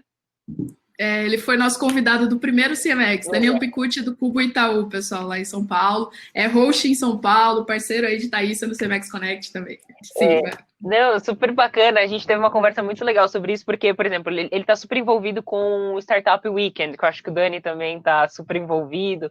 É, e quando a gente fala sobre as necessidades e dores, eu lembro que eu fiz um form, gente, há três anos atrás eu fiz um form, passei por mais de 100 comunidades voluntárias para entender quais eram as dores das comunidades. Sim. E sabe o que eu percebi? Todas tinham as mesmas dores. É incrível, assim, o ranking ficou absurdo de igual. Foi uma coisa muito louca. Isso me trouxe um, um, insight muito louco, de fato, das dores principais, principalmente financeira, das comunidades voluntárias, né? Muita gente acha que, por exemplo, o GDG, por ser parceiro do Google como programa, recebe dinheiro. Não. Que já é o caso do Dev Circles, do Facebook. Do Facebook, a gente, tudo, todas as ações do Dev Circles recebem em dólar para poder fazer as ações. O que né, tira ali vários problemas da frente, enfim. E aí você tem características muito específicas. A gente, como GDG, a gente carrega a marca do Google. É óbvio que isso influencia no tal do branding. É, isso influencia na atração das pessoas. Mantê-las é outra coisa. Atrair é, é, é uma, que, é, que já está aí dentro das habilidades de marketing, né? A atração é uma coisa, retenção é outra. Então, é, meu dia a dia, assim, no GDG, é muito voltado para a questão de eventos, de fato. Hoje a gente já tem 35 voluntários e gerenciar os voluntários é um trabalho constante, principalmente porque numa comunidade. Eu falei tudo isso para chegar nesse ponto de que comunidade voluntária a gente precisa liderar por inspiração e propósito, muito mais do que numa empresa. É, quando a gente tem um time de community manager dentro de uma empresa, ou um time de é, uma comunidade de clientes, os interesses ali são distintos né? Quando você é uma empresa gerenciando voluntários de uma comunidade que é voluntária, né? E é completamente diferente. As formas das relações, as hierarquias, elas são distintas. Então, no meu caso, como organizadora voluntária do GDG, a gente tem que ficar gerenciando ali é, a, a, o desânimo das pessoas, muitas das vezes, né? Porque a gente não está pagando um salário para elas no final do mês. Então, a gente desenha programas que nem estão estimados dentro do GDG de, de embaixadores para ver se a gente consegue dar uma animada nessa galera. Aquilo que a gente consegue de budget dos eventos. Por exemplo, acho, acho que no GDG eu organizei 11 conferências no, pelo GDG nos últimos três anos, a gente separava um, uma parte do budget para poder fazer alguma coisa para os voluntários. Então, ou ah, vamos pagar um jantar para todo mundo, ou vamos comprar uma camiseta para todo mundo, alguma coisa para é, gerenciar os voluntários. Então, a gestão dos voluntários é uma coisa frequente, semanalmente, ali sempre é, acompanhando as pessoas. É a questão dos eventos. E aí, a questão dos eventos, eu acho bem legal mencionar pelo menos três características né, que eu comentei é, sobre a observação. Então, a gente precisa estar muito ligado no que está acontecendo de tecnologia no mundo. E aí, quando eu falo tecnologia, eu não estou falando de lançamento de novas tecnologias, mas desenvolvimento de software. Então, sei lá, o Nubank comprou a empresa que fez o Closure. O que é closure? A gente tem que saber o que é closure, a gente tem que entender que isso aconteceu e, e qual o impacto disso no universo de desenvolvimento. Então, isso é um exemplo, né? Ah, o Google lançou a plataforma do WebDev, beleza, a gente precisa saber o que está acontecendo. A gente precisa trazer isso para o nosso público? Às vezes não, às vezes sim. O que, que o povo quer? Como que está o ecossistema? Enfim, agora que a gente virou online, virou a chavinha para um, um outro aspecto que é ok, a gente não tem mais só gente de Campinas participando dos nossos eventos, uhum. ou pessoas que conseguem se deslocar, né? Vinha gente de São Paulo, de Minas para os nossos eventos. É, mas agora a gente tem gente do mundo todo. A gente está lá do outro lado do mundo participando. Então, isso muda também um pouco a característica ali é, das pessoas. Hoje, no online, a gente também tem que se importar bastante com o engajamento durante o evento, tanto o no-show, que acontece né, no presencial ou no online, quanto à questão da retenção durante o evento. Quando a gente está falando de um uhum. evento presencial, a gente não tem que se preocupar tanto com as pessoas saindo, até porque as pessoas ficam envergonhadas de sair. Agora, a gente faz um evento, uma live no YouTube, as pessoas vão sair, vão entrar, vão estar tá fazendo outra coisa enquanto estão ouvindo ali, estilo podcast. Então, o nível de atenção é muito menor no online. Então, a gente precisa fazer um trabalho muito maior de storytelling. A gente tem que fazer um, um trabalho maior de testar o tempo de evento. Ah, não, vai ser um talks de 15 minutos, não vai ser talks de meia hora, vai ser bate-papo. O que, que a gente vai fazer para gerar maior é, interação? Então, tem muito essa questão de testes. E nós, como parceiros do Google, a gente também, nesse momento específico, a gente está fazendo a migração do Meetup para uma plataforma nova do Google. Então, a gente fica recebendo lá os reports deles sobre coisas que estão acontecendo para a gente poder repassar para a nossa comunidade também. E todas as redes sociais, né? Tem LinkedIn, tem um, tem WhatsApp, e aí tem as pessoas que gerenciam cada uma dessas, ficar gerenciando. E aí, para o meu trabalho, de maneira específica, hoje eu estou muito mais no nível estratégico, então eu não, não sou mais tanto a pessoa que vai, de fato, é, participar dos eventos, mas quem vai definir a estratégia a médio e longo prazo, enfim, é, desenhar programas. Então, ah, desenho. Eu, uma das coisas que eu mais faço em consultoria é desenhar programa de embaixadores. Assim, faço que agora já está com, com, o pé nas costas, sabe? De tanto que você fica fazendo programa de embaixadores. É, então, eu estou mais hoje desenhando programas exponenciais, escaláveis e colaborativos para empresas que ou têm interesse em atração de talento, desenvolvedores, é, reputação, marca empregadora, ou de atração dos desenvolvedores para uso das suas próprias tecnologias ali. Então, hoje eu estou mais nesse nível estratégico, e aí eu só queria complementar uma coisinha que eu falei antes, é, e que o Dan também comentou, sobre habilidade. Duas coisas. A primeira é networking. O Dan falou sobre personal branding. E muitas das vezes, sei lá, eu preciso dar um jeito de falar com tal empresa porque vai fazer sentido para minha estratégia. Eu não vou ter que pedir para alguém da empresa entrar em contato. Ô, CEO, conversa lá com. Não, não. Eu vou ter que eu ter a cara de pau, como o Dan falou, de ir no LinkedIn, mandar um e-mail, entrar em contato com alguém que quer contato do contato do contato. Então, se, quanto maior a sua rede de networking, mais fácil o seu trabalho. Sem dúvida, né? Então, quanto mais pessoas você está conectado, quanto mais pessoas você sabe de fato o que ela faz. Então, essa questão é muito bacana, construir relacionamento de fato. Eu acho que networking é mais do que pegar o cartão. Eu tenho um monte de cartão de gente aqui que eu nunca vou ver na minha vida e, né, é, mas, pô, agora eu conheço a Anne, eu sei o que ela faz, cara. Eu conversei uhum. com ela, eu, eu senti algo bom dela, eu vi um pouquinho de como. Pronto, a gente está estabelecendo aqui um relacionamento de fato. Então, quando eu souber de alguma coisa que tem relação com ela, eu vou lembrar dela. E ser lembrado, isso é um sinal muito bom. Né? E o outro ponto que eu queria comentar é a disposição.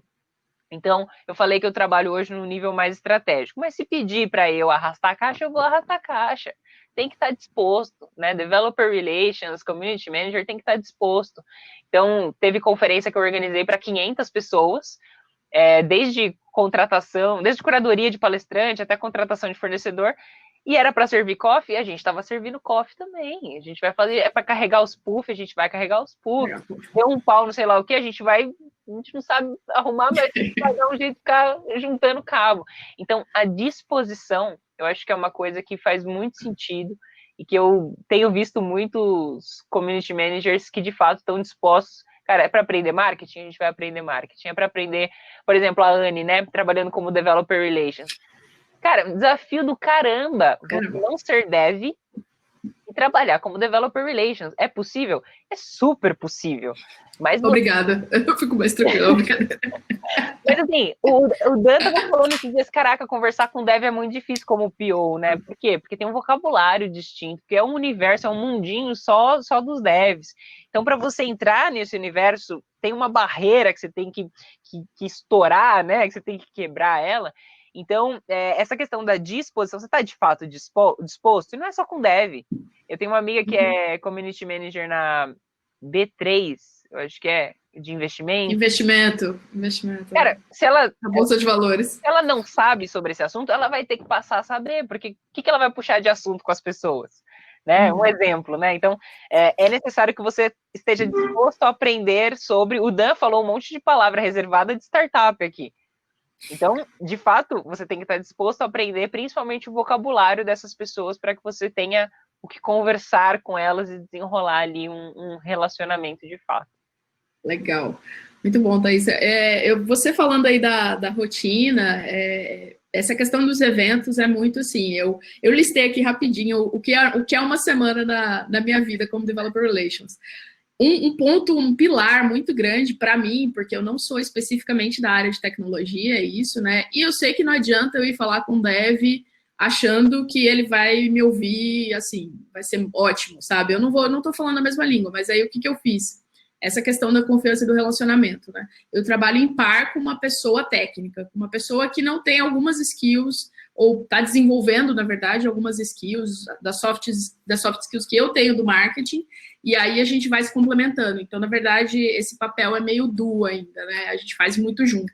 Mas eu, eu listei aqui algumas coisas da rotina. Minha rotina é muito assim é, ver o que vai acontecer de evento na semana, ver se está tudo redondo, se está tudo funcionando, está tudo certo, confirmados, número de confirmados, quantas pessoas, o que, que a gente pode fazer na estratégia de comunicação, é, criar conteúdo para rede social, eu ainda é, faço bastante, na verdade, rede social ainda, é, por uma questão de que a gente precisa estar tá conversando o tempo todo com o pessoal e redes sociais é uma maneira de captar muita gente também, é, incentivar o pessoal a compartilhar coisas que estão fazendo, então rede social também está na minha rotina semanal aí, uma vez por mês, sentar para fazer todos os relatórios, sentar, tipo, ligar aquela música da produtividade, playlist de produtividade no Spotify, fazer relatórios de tudo que está sendo feito e até pensar em novas métricas e o que, que a gente pode trazer.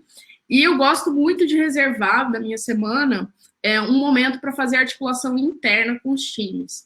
É, como, novamente, como eu, sou, eu, tô, eu estou sediada no marketing, na, no time de marketing da Liferay, mas na verdade a minha posição ela é uma posição que fica é, é, correndo entre o RH, o marketing e a engenharia, o nosso centro de engenharia aqui em Recife. Então, eu gosto muito de ter um tempo para fazer articulação interna, o que tem sido um super desafio agora que a gente não está junto no escritório, né? Remotamente, tem sido uma coisa super difícil, mas que eu gosto de ter um tempo reservado para isso na semana. Então, seja para puxar uma pessoa aleatória para conversar no Slack e falar: olha, eu vi isso aqui, vamos fazer alguma coisa nesse sentido e tal. Eu gosto muito de fazer isso também. É, uma coisa que você falou sobre o networking, né? É, eu também separo, gosto de separar é, diariamente algum espaço para usar o LinkedIn, para ficar no LinkedIn, está acontecendo, conectado o tempo todo. É, e é, foi isso que eu listei aqui. É, Dan, complementa aí pra gente. Eu quero também que a mídia fale um pouquinho, que a gente tava, a gente fez uma conversa, pessoal. Quando a gente fala, ah, a gente tava conversando, a gente fez uma conversa na segunda-feira à noite para alinhar alguns pontos. E aí, é, a mídia tem uma, uma perspectiva muito legal também de, de rotina, de comunidade. A comunidade dela é bastante focada então, vou deixar ela contar depois. Vamos pro Dan primeiro, depois a mídia entra aí para conversar um pouquinho. Emília é culpada por eu ter seguido a carreira de community manager. Diga-se de passagem, deixe bem claro isso aqui. Ela é culpada disso.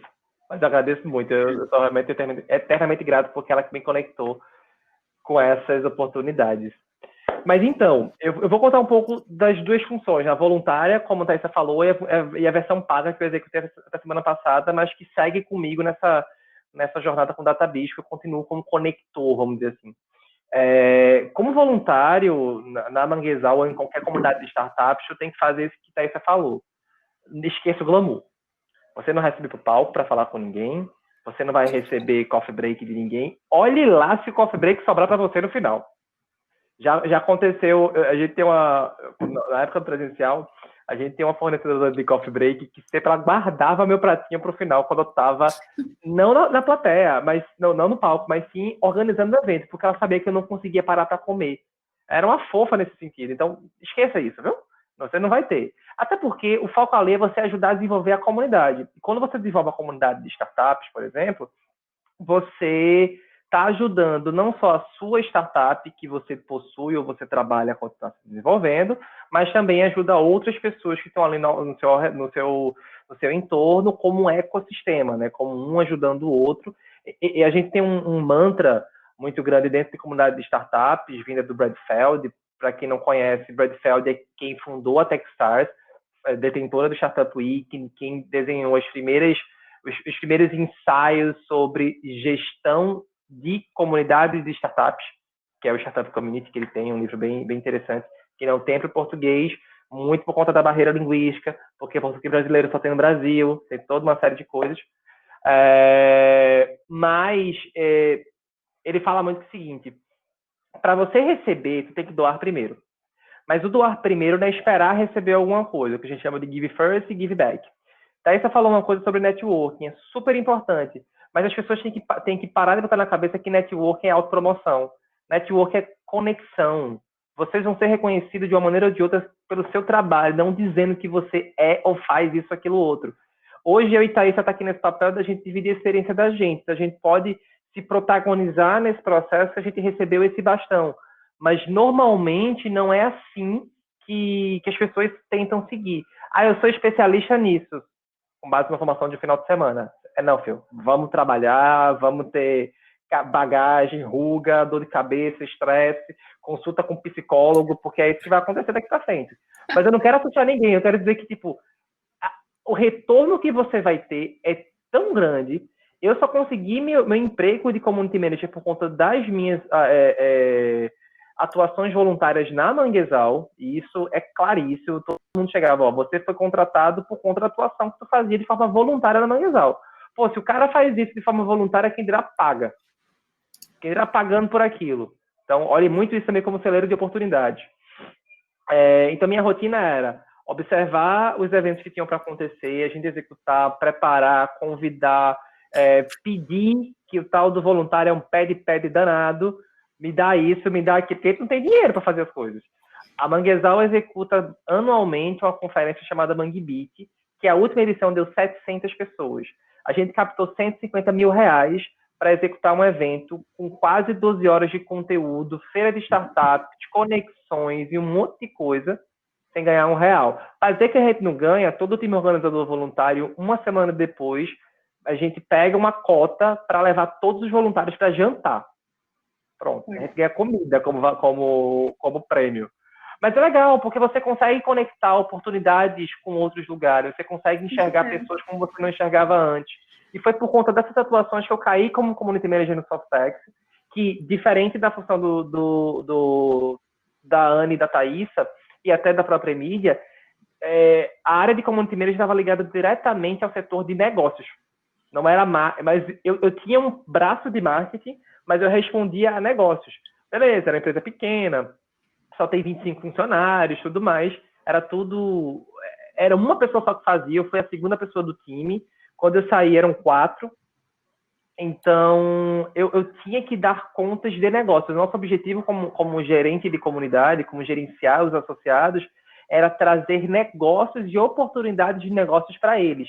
Nossas métricas eram quantos eventos aconteceram, mas não eventos gerais, eventos de conexão de negócios, quantas reuniões comerciais foram agendadas depois desses, desses eventos e quantos negócios de fato foram fechados. Só que a, a linha do tempo aqui, o funil, ele é muito mais diversificado, porque aqui, para executar evento é mais fácil, é tranquilo. Para eu agendar uma reunião comercial, teoricamente também, mas que eu converter em venda é muito mais complexo, porque empresa A tem um processo de contratação diferente da empresa B. O momento da empresa A é um, da B é outro, então a gente usava muito isso. E minha Legal. rotina no Softtex era muito de identificar oportunidades, entender o que tinha de problemas ali, linkar essas duas situações e jogar para os associados. Mas o jogar para associados voltava minha, meu braço de marketing.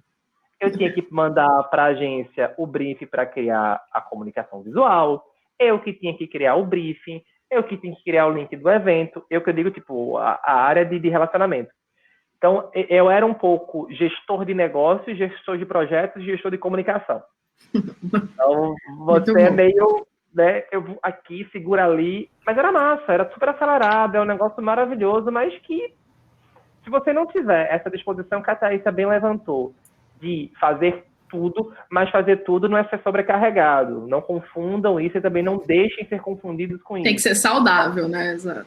Exato, Anne. Mas você tem que entender que não existe uma função clara. Existem demandas que têm que ser atendidas, mas, claro, se você vê, pô, não está conseguindo, tem muita coisa.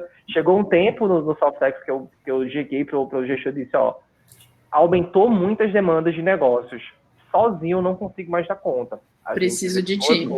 Legal. Chamamos uma pessoa para ser o, o, o, Até a mídia tem, né? A mídia tem uma assistente junto com a, com a área da Neurolake, para poder desafogar, porque senão estrategicamente eu não consigo pensar. Não consegue então, pensar.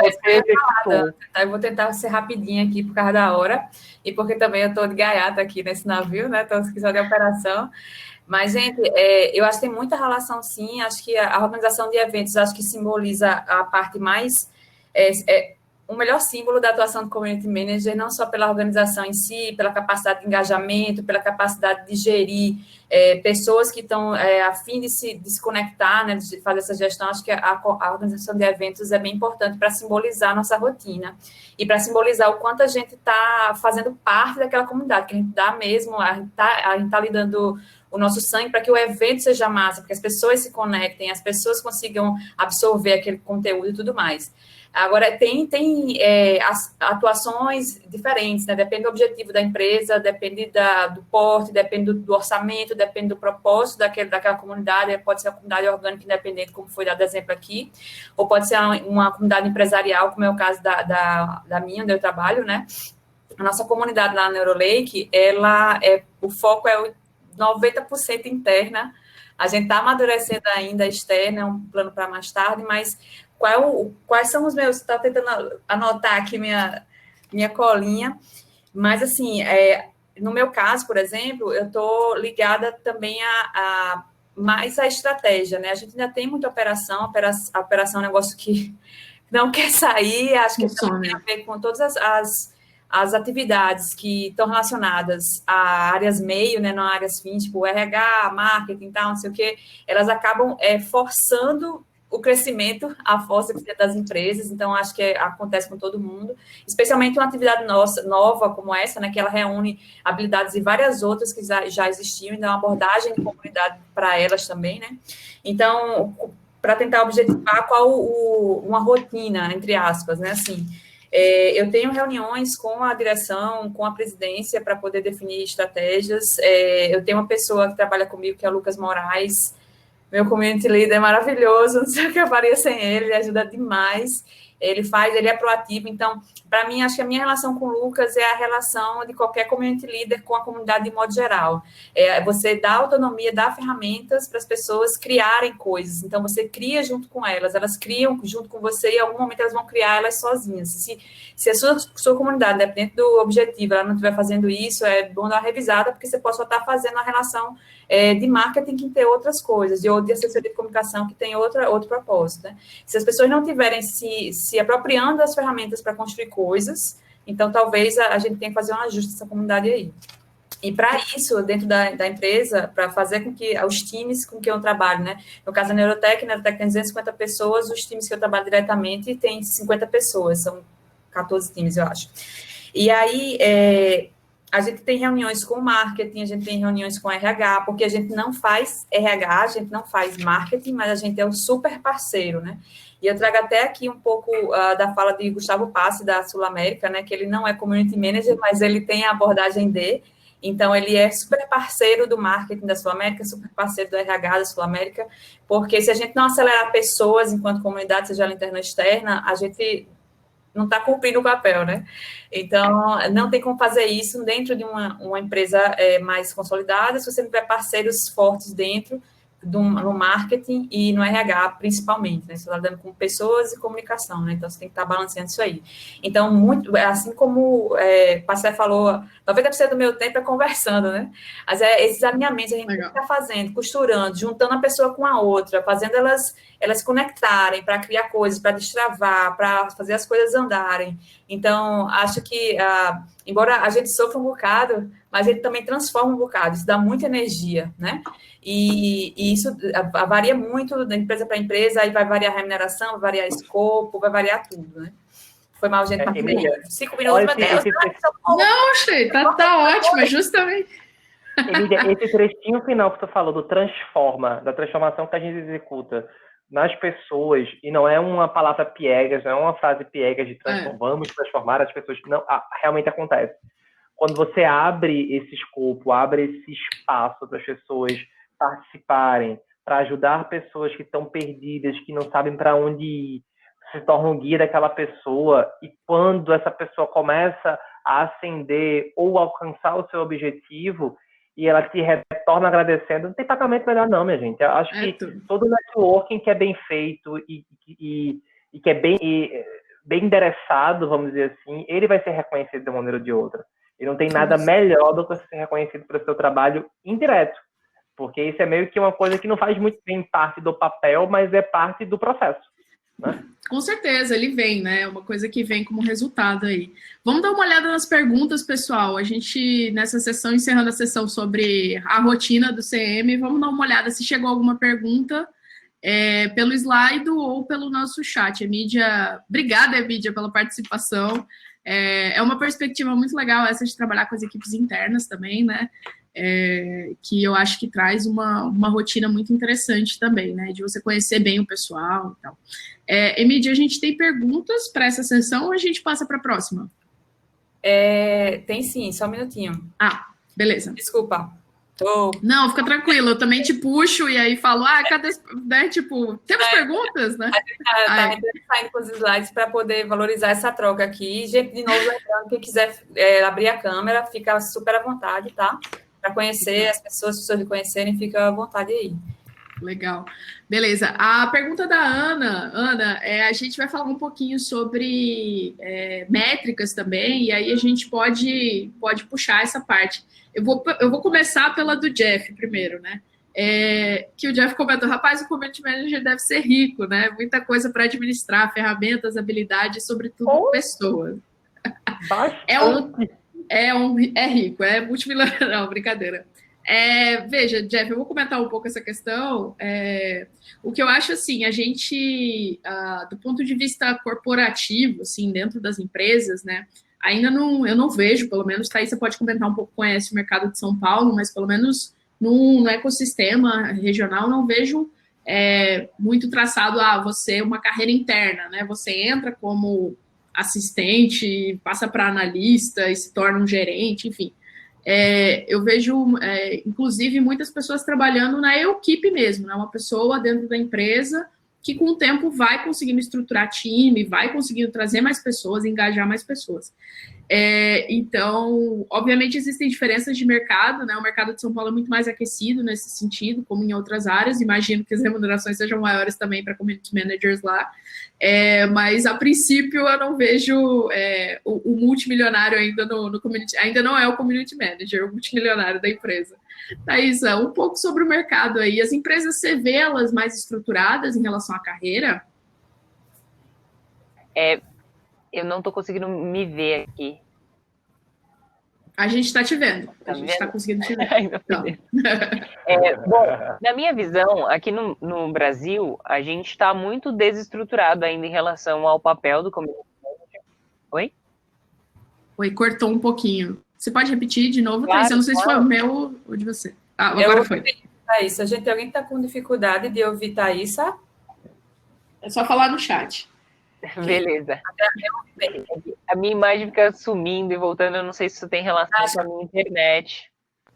Vocês estão me ouvindo? Beleza. Pronto, então. Agora tá.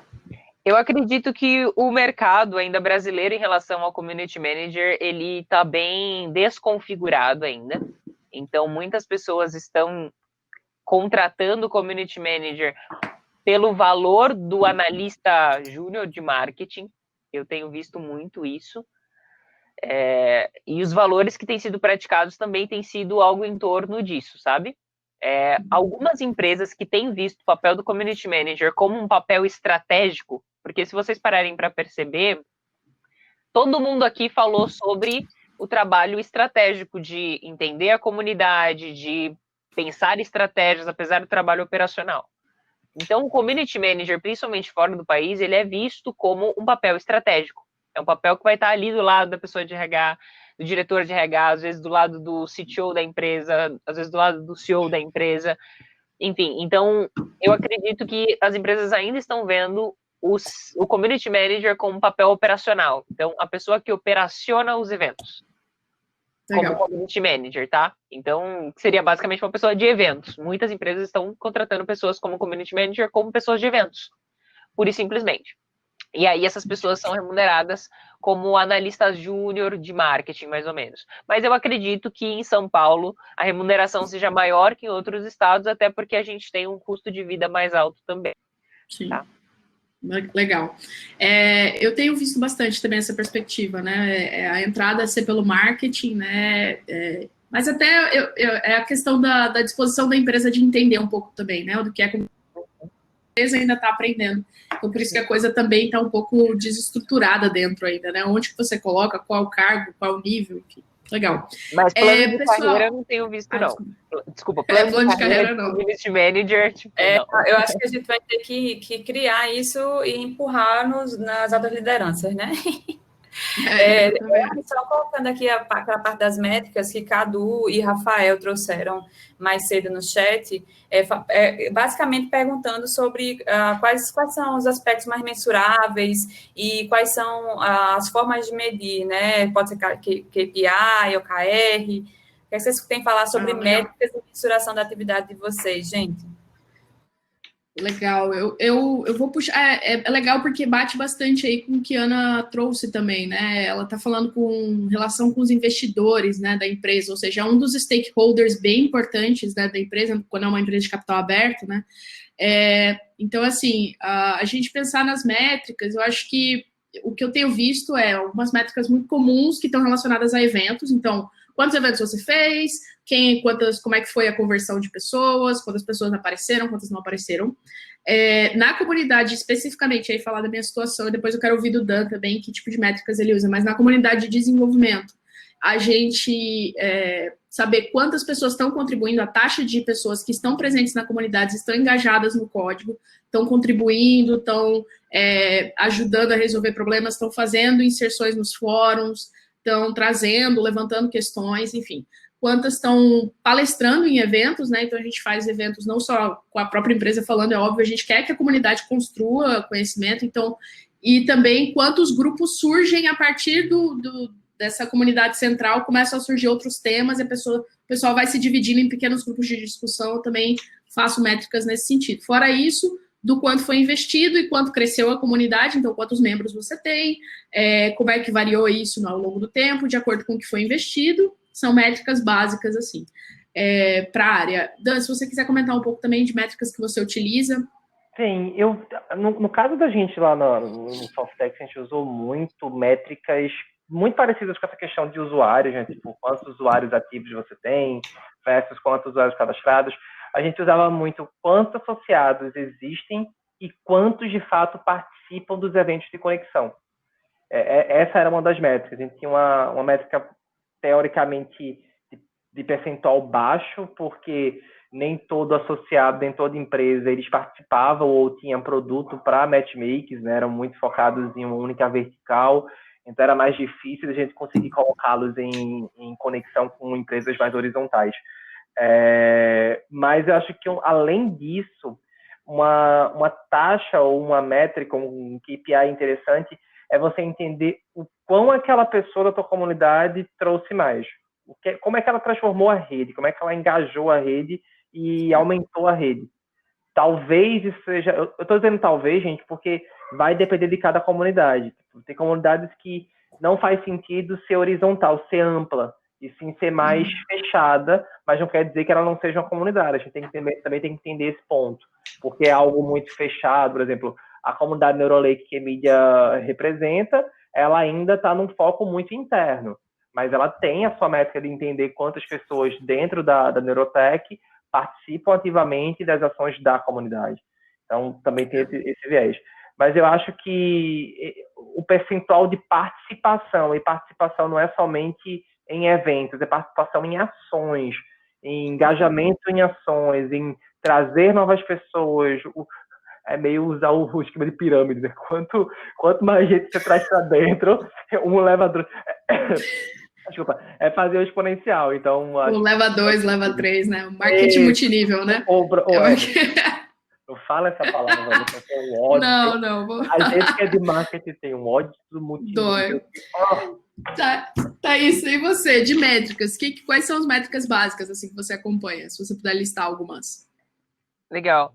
Bom, as que vocês já falaram, né? Acho que não precisa repetir. Tem muitas de marketing, como vocês comentaram. E eu acredito que tudo também depende do seu negócio. Então, por exemplo, muitas das vezes o número de seguidores nas redes sociais é, vai ser de vaidade de fato. Então, o nível de engajamento da rede social que você está investindo, engajamento no sentido de quantas pessoas estão comentando, que é algo muito mais rico, porque a pessoa parar para comentar, nossa, é Deus nos acuda, né? É, compartilhamento, salvamento, quantos conteúdos que você está fazendo de fato no estilo compartilhável, né? O quanto seu conteúdo é compartilhável, quantas pessoas estão compartilhando. É, quando você faz um evento, quantas pessoas estão postando stories e te marcando?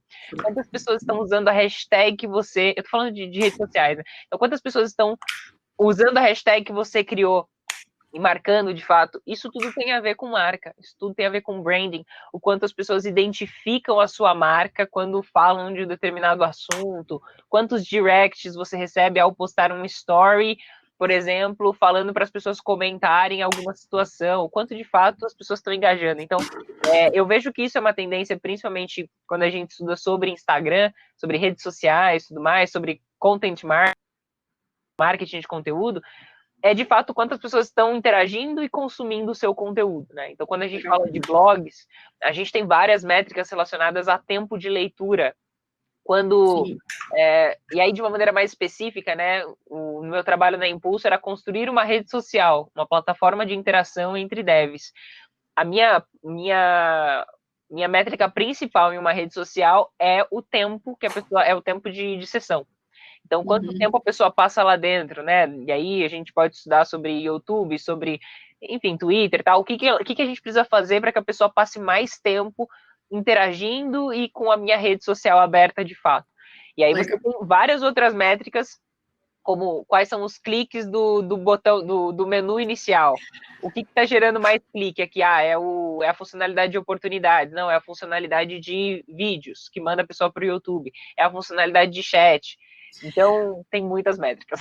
Isso é uma coisa muito legal, porque também a gente tem hoje ferramentas que permitem a gente ir para um nível bastante particular e granular mesmo, né? A gente consegue ver o detalhe para fazer teste AB, o que, que funciona melhor, de engajamento e tal. Isso é muito Isso. legal. Isso que você está falando é bem legal, porque tem o, o, lado mais subjetivo da coisa. Então, por exemplo, uhum. se eu tenho uma rede social para profissionais de tecnologia. E lá no meu onboarding, que foi modificado para que eu consiga entender melhor a pessoa, eu peço as skills dela e a pessoa coloca skills que não tem nada a ver.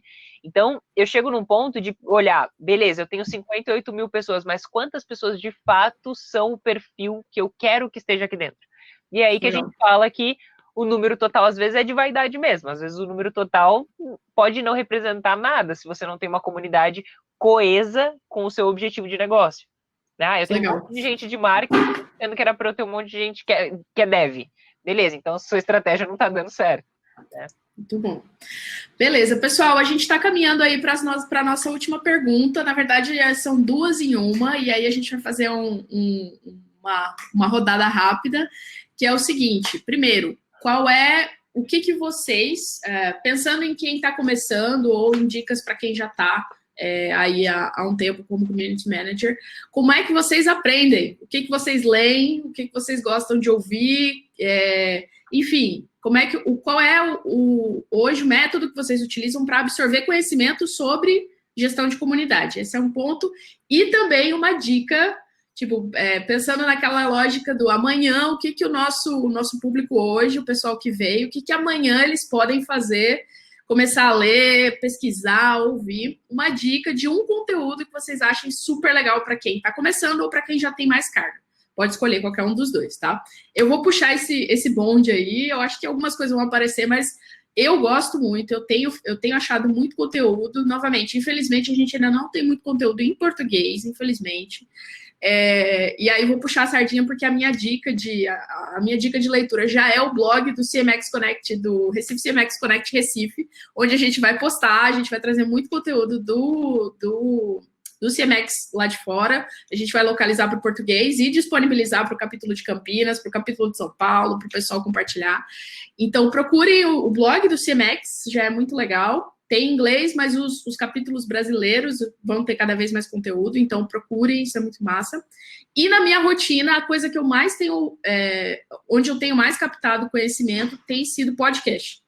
Podcast, porque é o momento de lavar louça, é o momento de lavar, de, de varrer casa, e aí eu deixo o podcast e fico pausando para ir fazendo é, áudio, né, para lembrar depois das coisas que vão vindo, as ideias que vão vindo na cabeça. Então eu tenho usado muito podcast e aí eu vou indicar o podcast também, vou, vou ser bem, bem bairrista aqui, vou ser bem CMX Connect, assim, vou, vou defender, vestir a camisa aqui do CMX Connect.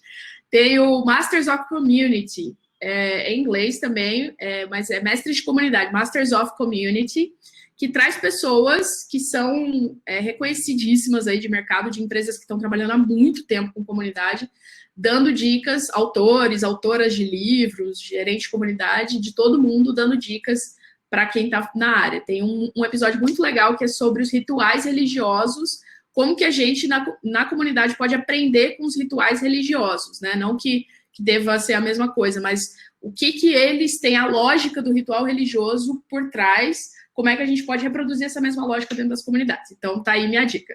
Vou passar para a Thaisa, vai. Só uma? Ai, meu Deus. Não, não, não, fica à vontade, fica à vontade. Bom, a primeira coisa que eu quero comentar sobre conteúdo é. Eu acredito muito que, assim como, sei lá, eu sou professora de oratória, então, cara, tem um monte de coisa para estudar, é linguagem corporal, é voz, é, é roteirização, tal, tem um monte de coisa. Então, o que, que eu faço? E aí, para a área de community manager também. Eu identifico quais são as áreas, dado que nós somos multidisciplinares, então, eu preciso aprender marketing, eu preciso aprender tecnologia para ser developer relations, eu preciso aprender metodologias ágeis, sei lá, o que eu preciso aprender. E depois eu defino qual o nível de aprofundamento. Por quê? Porque eu conheço gente, por exemplo, vem ser developer relations e acha que tem que se tornar um desenvolvedor Android para fazer todos os aplicativos da face da Terra. Desculpa, você não precisa disso. Talvez seria legal você fazer uma, ali uma introdução à programação, lógica de programação, uma coisa mais básica, mas você não precisa se tornar desenvolvedor, senão você vai deixar sua carreira de community manager. Né? Então, definir as áreas de estudo e definir o nível de aprofundamento de cada uma é fenomenal. E isso responde o Jeff também, que ele falou: caraca, quanta coisa! Calma, você não precisa saber tudo de tudo, você não vai dar aula de tudo, né? Então, é, isso me ajudou muito em tudo que eu faço. Eu defino qual o nível de aprofundamento. No caso de conteúdos, eu sou apaixonada pelo John Bacon. John ah, Bacon é o. Ele foi community manager do Ubuntu, para quem não conhece, é o sistema operacional aí, é, além do Mac, além do Windows, tem o Ubuntu, principalmente o Linux, né? É, para pessoas, principalmente programadores. Então, ele foi o community manager do GitHub, enfim, é uma pessoa maravilhosa e ele tem um livro gratuito na internet. Vou colocar até o link aqui no chat para vocês. É... Chama The Art of Community, onde a última edição do The Art of Community ele faz entrevistas com pessoas que são líderes de comunidades muito famosas que a gente conhece. Se não me engano, é nesse que ele faz a entrevista com pessoas do de alguma marca de tênis que tem uma comunidade em torno da, da marca, né? É super legal. Tem um outro livro dele que aí é pago e muito bem pago, que é o People Powered. People Powered. Antes dele dele de fato ficar muito caro, foi no pré-lançamento. Eu tô com a capinha dele aqui separada, livre a capinha. Então, People Powered, não sei se vai dar para ver aqui, ó. Legal. Ele fala muito sobre como as comunidades de fato podem contribuir com as empresas. Então, como a gente empodera as pessoas, cria redes, né, cria o network effects, para que a gente possa fazer com que as empresas atinjam seus objetivos de negócio. Isso, isso aqui... vamos falar com o Jono para ceder um livro desse aí para a gente sortear para CMXers do Brasil. Não é para o Brasil, a gente faz o lobby junto. Todos os capítulos brasileiros a gente faz um lobby. Eu super concordo, gente. Eu, eu super top. Posso mandar mensagem se vocês quiserem. Depois vocês fazem um endorsement lá. Faz junto. Boa. enfim, eu gosto muito desse livro. E eu vou fazer um jabá também, né? Dado que vocês estão fazendo jabá, eu vou fazer também. Eu tenho um, uma espécie de blog, newsletter com um amigo que é o Caio Matos, ele é community manager da Alura. Ele trabalha com isso há seis anos, com construção de comunidade, e a gente falou algumas coisas. Estou até pensando em juntar aí com a galera de Recife, porque a gente está bem parado para escrever, está bem desanimado. Vocês são jornalistas, pode dar um ânimo em nós, né? Então, é, se vocês quiserem se inscrever aí, pode ser que a gente poste coisas em breve ou não. Enfim, vamos ver o quanto a gente vai estar é, tá com disposição. Mas a ideia é que a gente escreva conteúdo em português. E de qualquer Legal. forma, gente, aprendam inglês, porque a gente do conteúdo em inglês não vai. Então, é, é, é uma skill também, né? Dan, sua vez, conteúdo. John Caramba. Bacon é, é, é, o concurso, né? John Bacon é, é, é tipo... Tá na minha tudo lixo aqui para quando o preço quando vem do dólar, putz, Mas então, é, tem um livro que eu estou usando ele, e para quem tem Kindle Unlimited, né, a assinatura do Kindle está gratuito.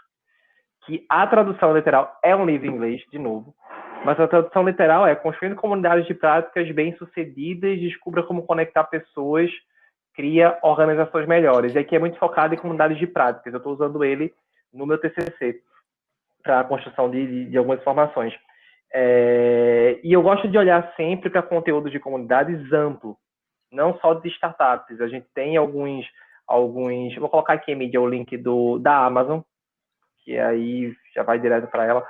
É, eu, não, eu, eu, tenho uma paixão muito grande por comunidades de startups, mas são comunidades, para mim, ainda de inspiração. Né? A gente tem pouco conteúdo ainda de, de, de algo profissional. Brad Feld é o grande, é o grande é, papa, vamos dizer assim, né? o grande, grande referência. Além do Startup Communities, que é o livro principal deles, tem agora o Startup Communities Way, é uma derivação, e outros conteúdos que a Techstars publica sobre gestão de comunidades de startups, que são comunidades orgânicas, voluntárias e tudo mais. Mas, além desse livro, tem dois que eu acho que faz sentido para quem quer trabalhar com, de entender relações humanas.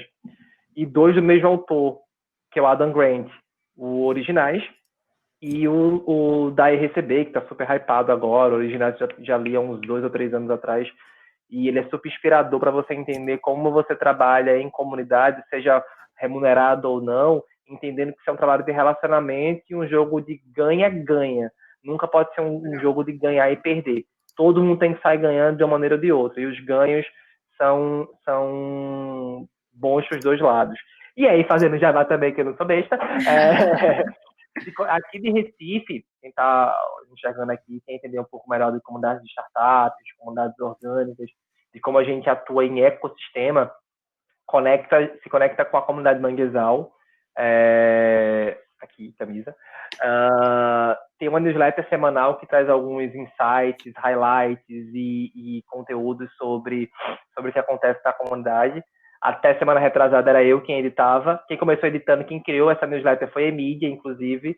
Eu entrei na edição 50, agora na 170 já está seguindo com outras duas pessoas, a Renata e a Ana passar bastão é necessário quando você tem comunidades voluntárias, porque senão vai ser você até morrer e não dá, você tem outros objetivos, mas nunca se afasta, está ali do lado, trabalhando, vendo as coisas. E uh, se conecta com o Medium em conteúdos sobre como faz uma busca no, de tag comunidades, uh, desenvolvimento e design. Olhem muito para design mas design no contexto de design de, de projetos, de processos, de artefatos. Tem muita coisa boa em design para tirar como insight para aplicar dentro de, de comunidades. Então, acho que minhas dicas são basicamente essas. E para fechar, como Tessa falou, aprenda inglês, pelo menos instrumental, né, gente? Vai ser muito importante.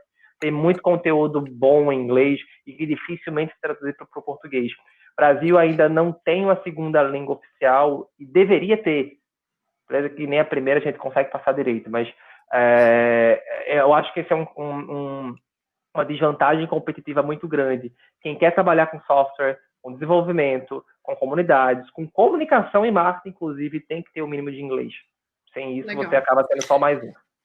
Realmente. E assim, os, é, pelo menos os conteúdos de comunidade não são conteúdos com inglês muito difícil, tá, gente? Com técnico, tenho... gente, bem tranquilo, super tranquilo. É bem leve, assim. São leituras que, que dá para que dá para dá para levar.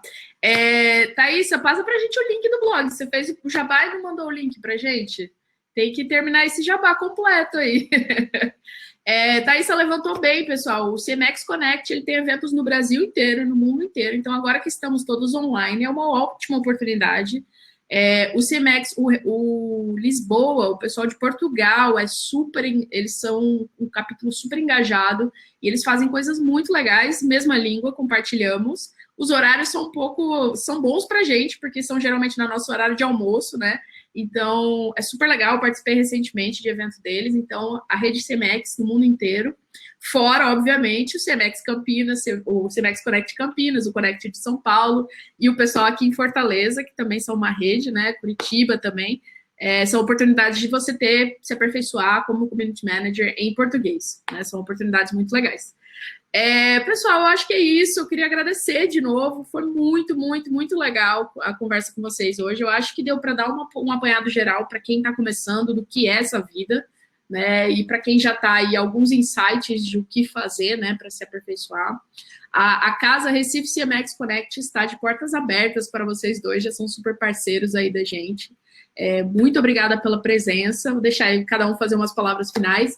É, mas quem ainda está aí com a gente, infelizmente, esse horário a gente já vai perdendo algumas pessoas. Vamos tirar um print né, da, da nossa tela, não dá para tirar foto. Ainda não tem reações aqui para a gente fazer uma salva de palmas, mas eu vou fazer palmas silenciosas aqui no trabalhada na, nas libras aqui, a gente faz na câmera.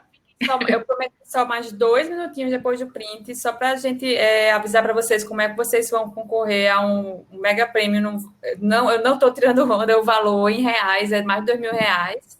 É, e também para vocês saberem qual vai ser o tema do próximo evento e como vocês podem ficar conectados com a gente. Eu vou fazer um pitch de dois minutos depois disso, prometo. Vamos lá. Vamos para o print. Todo mundo, quem tiver com a câmera ligada, quem não tiver, quem ainda tiver por aí, Liguem suas câmeras para a gente tirar, fazer um oi. Eu vou pegar minha bandeira. Eu saí no, no CMX de Portugal, eu saí com a bandeira. Eu vou sair com outra agora, que eu tenho Muito bandeiras bom. no fundo. A primeira pessoa que eu conheço que tem bandeira pendurada em casa, pô, achei fantástico. Todo mundo tem o fundo de tela com um livro bonitinho. Anne é tem várias bandeiras, minha gente. É, acho que o pessoal Não, vamos lá. Anne tem bandeira e Thaísa tem um piano. Thaísa tem um piano. Ah, não, Thaísa é outro nível. Thaís é outro nível. Boa, boa, Thaís. Bora, vamos tirar aqui. Você toca teclado, Thaísa? Você toca piano, toca teclado? Não, a gente tenta. É uma coisa muito diferente de tocar, entendeu? Muito bem. Muito bom, galera. Vamos lá, Boa. deixa eu só pegar aqui de novo a nossa telinha. Beleza. O pessoal na Life brinca que eu trabalho nas Nações Unidas, que eu sou correspondente das Nações Unidas na frente das bandeiras. Enfim, vai lá, Emidia, tá contigo. Boa, então começou aqui meus últimos dois minutos, eu vou falar assim, tá, tô brincando, vou falar assim não, mas eu vou não, falar aqui o link para vocês participarem com a gente. É, quem quiser, pô, eu gostei do tema, mas eu queria outro, tô muito afim de saber de complete aqui, é só mandar pra gente, tem esse QR Code, eu vou postar aqui para vocês no, no chat o link para vocês mandarem essas sugestões. A gente também vai mandar esse form por e-mail para vocês, para e-mail que chega depois do evento. É, e o nosso sorteio para membros do capítulo Recife CMX. Qual vai ser? Vai ser esse curso, foi lançado agora, agora, e é, inclusive ele não é grátis para hosts ainda, né? A gente tem que fazer umas, cumprir uma, uma, uns critérios, né, é, Anne? A gente, é, o nosso trabalho é voluntário e esse, esse, é um tipo de benefício que eles fazem para a rede de hosts, mas a gente ainda não pode acessar, porque a gente tem que cumprir um, uns critérios. Quando a gente puder acessar, a gente vai conseguir fazer esse curso é, gratuito, eu e Anne, e Thaís, acho que ela já tá, consegue, inclusive. Mas para quem não é membro, é, quem não é host, esse curso é pago, são 499 dólares em, em valores é, de hoje, hoje, são R$ 2.639. Dá para comprar uma, uma casa própria, dá para comprar com 400 Dá, mas é, é curso, é curso, é, preço São Paulo, né? 2 mil para cima, preço São Paulo. E, mas é uma certificação internacional, né? Em, em, em comunidades, assim, se vocês entrarem como membros no capítulo do Recife, se vocês entrarem no, no Slack que a gente participa, vocês vão ver gente do mundo inteiro lá trocando informação sobre como ser community manager, sobre como medir, como engajar, como fazer com que os números funcionem e não se perca a propósito, e conecte as pessoas, as pessoas criem. E a gente vai sortear até o fim deste mês uma cortesia desse curso para quem tiver como membro do Recife CMX Connect. Então, é, não é participar do evento, tá, gente? É entrar como membro. E essas pessoas estiverem como membro até o fim do mês, a gente vai mandar para nossos membros é, a hora que a gente vai fazer um eventinho igual a esse aqui, mas vai ser eu e Ana, vai ficar aberto para quem quiser entrar, mas a gente vai gravar e vai fazer esse sorteio. Então, virem membros junto com a gente para vocês terem benefícios exclusivos. E se eventualmente vocês se empolgarem, tanto quanto a gente em participar e aprender mais, vocês também podem é, virar, é, virar algum tipo de voluntário junto com a gente. Não trabalha voluntário, só lembrando, tá? E aí, deixa eu colocar aqui, mas como é que a gente vira membro, né? É, sim, desculpa, tem aqui as regras e eu nem passei o slide, mas é isso que eu acabei de falar. E para ser membro, é só entrar no site da gente, no, no, nesse site aqui, vou postar aí depois. São, mas é o site onde vocês fizeram as, as, inscrições. Colocar o nome de vocês, entrar lá, vai chegar no seu e-mail um, um, uma confirmação e você vira membro. Eita, estourei. Cheguei a três minutos. Não, fica Acabou. tranquila. É importante reforçar que os membros, pessoal, recebem é, em primeira mão os eventos, tem benefícios como esse sorteio e uma série de benefícios que a aí já listou e não tem custo nenhum e a nossa comunidade para a gente aprender junto. É isso, né, mídia? Boa, Anne.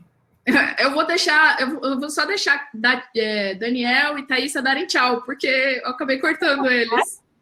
Não, Thaísa, agoniada por. Obrigada, Thaísa, brigadão. Fala com a gente. Eu que agradeço demais, parabéns pelo evento, evento maravilhoso. Eu não tenho dúvida de que quem assistiu. Eu tenho um amigo que não é community manager, é dev, é, é foi organizador de EDG Campinas, está assistindo. Ele falou, cara, nem é um assunto que eu gosto tanto, mas eu aprendi um monte. E eu, particularmente, aprendi um monte com vocês. Eu acho que é, essa é a essência, esse é o espírito de community manager, é compartilhamento de conhecimento a todo instante, né? Principalmente porque tem muita informação. Então, essa, essa é a nossa essência e eu agradeço muito pelo trabalho que vocês estão fazendo. Parabéns pelo evento, parabéns por, essa energia toda, essa animação maravilhosa. Obrigada por me apresentarem o Dani, que eu não conhecia, então agora estamos devidamente apresentados.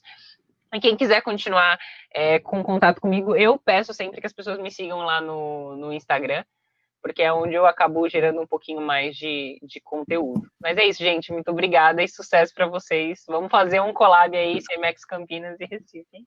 Tem que fazer. Valeu, Thaisa. Obrigada. Dan, tá contigo. Oh, eu estava em casa, né? Taticamente, que a gente eu conheci a Thaisa na segunda-feira, mas foi um, foi um prazer enorme ter trocado essa experiência com ela e ter ouvido um pouco mais da, dessa carreira praticamente que ela já tem consolidada, né? Ter feito vários pa, é, papéis com a iMaster. A iMaster foi um dos primeiros blogs de tecnologia que comecei a, ler quando eu queria virar a chave de marketing para tecnologia. É, é, e foi passando um filme na cabeça, você contando. É, e você falando alguns pontos, lembrando dos rolês do Mangue Beat, que é uma, uma loucura organizar conferência voluntária. Mas então, quero agradecer a Anne e Emília, principalmente, já são amigas, já, já são. Emília, não posso nem falar mais, então vamos dizer que eu estou arrasando muita coisa para ela. Chega, vai ficar se achando demais meu gosto. Anne, a querida, Thaís, foi um prazer não conhecer. E é, quem quiser se conectar comigo, vai lá pelo LinkedIn, é um pouco mais prático. Eu estou virando a chave do meu Instagram, que era muito mais minha vida pessoal. Eu estou começando a trocar alguns conteúdos lá, fazendo personal branding comigo também, que a Emília me deu uma dica muito legal há um tempo, há pouco tempo atrás que não faz mal a gente se expor, né? não faz mal a gente colocar que a gente está fazendo isso, aquilo, outro. Ruim é quando você está se autopromovendo em cima dos outros. Isso que é ruim. Mas eu ainda tenho essa linha tênue de como é que eu me vendo, como é que eu me exponho de forma correta, mas também sem ser piegas nesse sentido. Mas, no mais, obrigado. A gente segue conectado. Valeu, a gente vai falando. Boa noite, pessoal. Muito obrigada pela presença. Até. Ah, a gente não, não falou do evento, do próximo evento. A gente tem. Eu vou fazer em 10 segundos. Dia 1 de setembro, a gente está com o Recife 3, Connect Recife 3, já está marcado. Nós vamos falar sobre engajamento e sobre construção de programa de. Ah! É, construção de programa de reconhecimento das pessoas dentro da comunidade com a Priscila Parodi, que é da comunidade da Elastic Elastic User Group Brasil, ela cuida da América Latina toda também. É super especialista aí, vai contar como é que ela fez a criação do, do, do, do programa de reconhecimento, a gente vai aprender com ela. Então, primeiro de setembro, neste mesmo horário, nesse mesmo canal. Beijo para vocês, até a próxima. Tchau, tchau.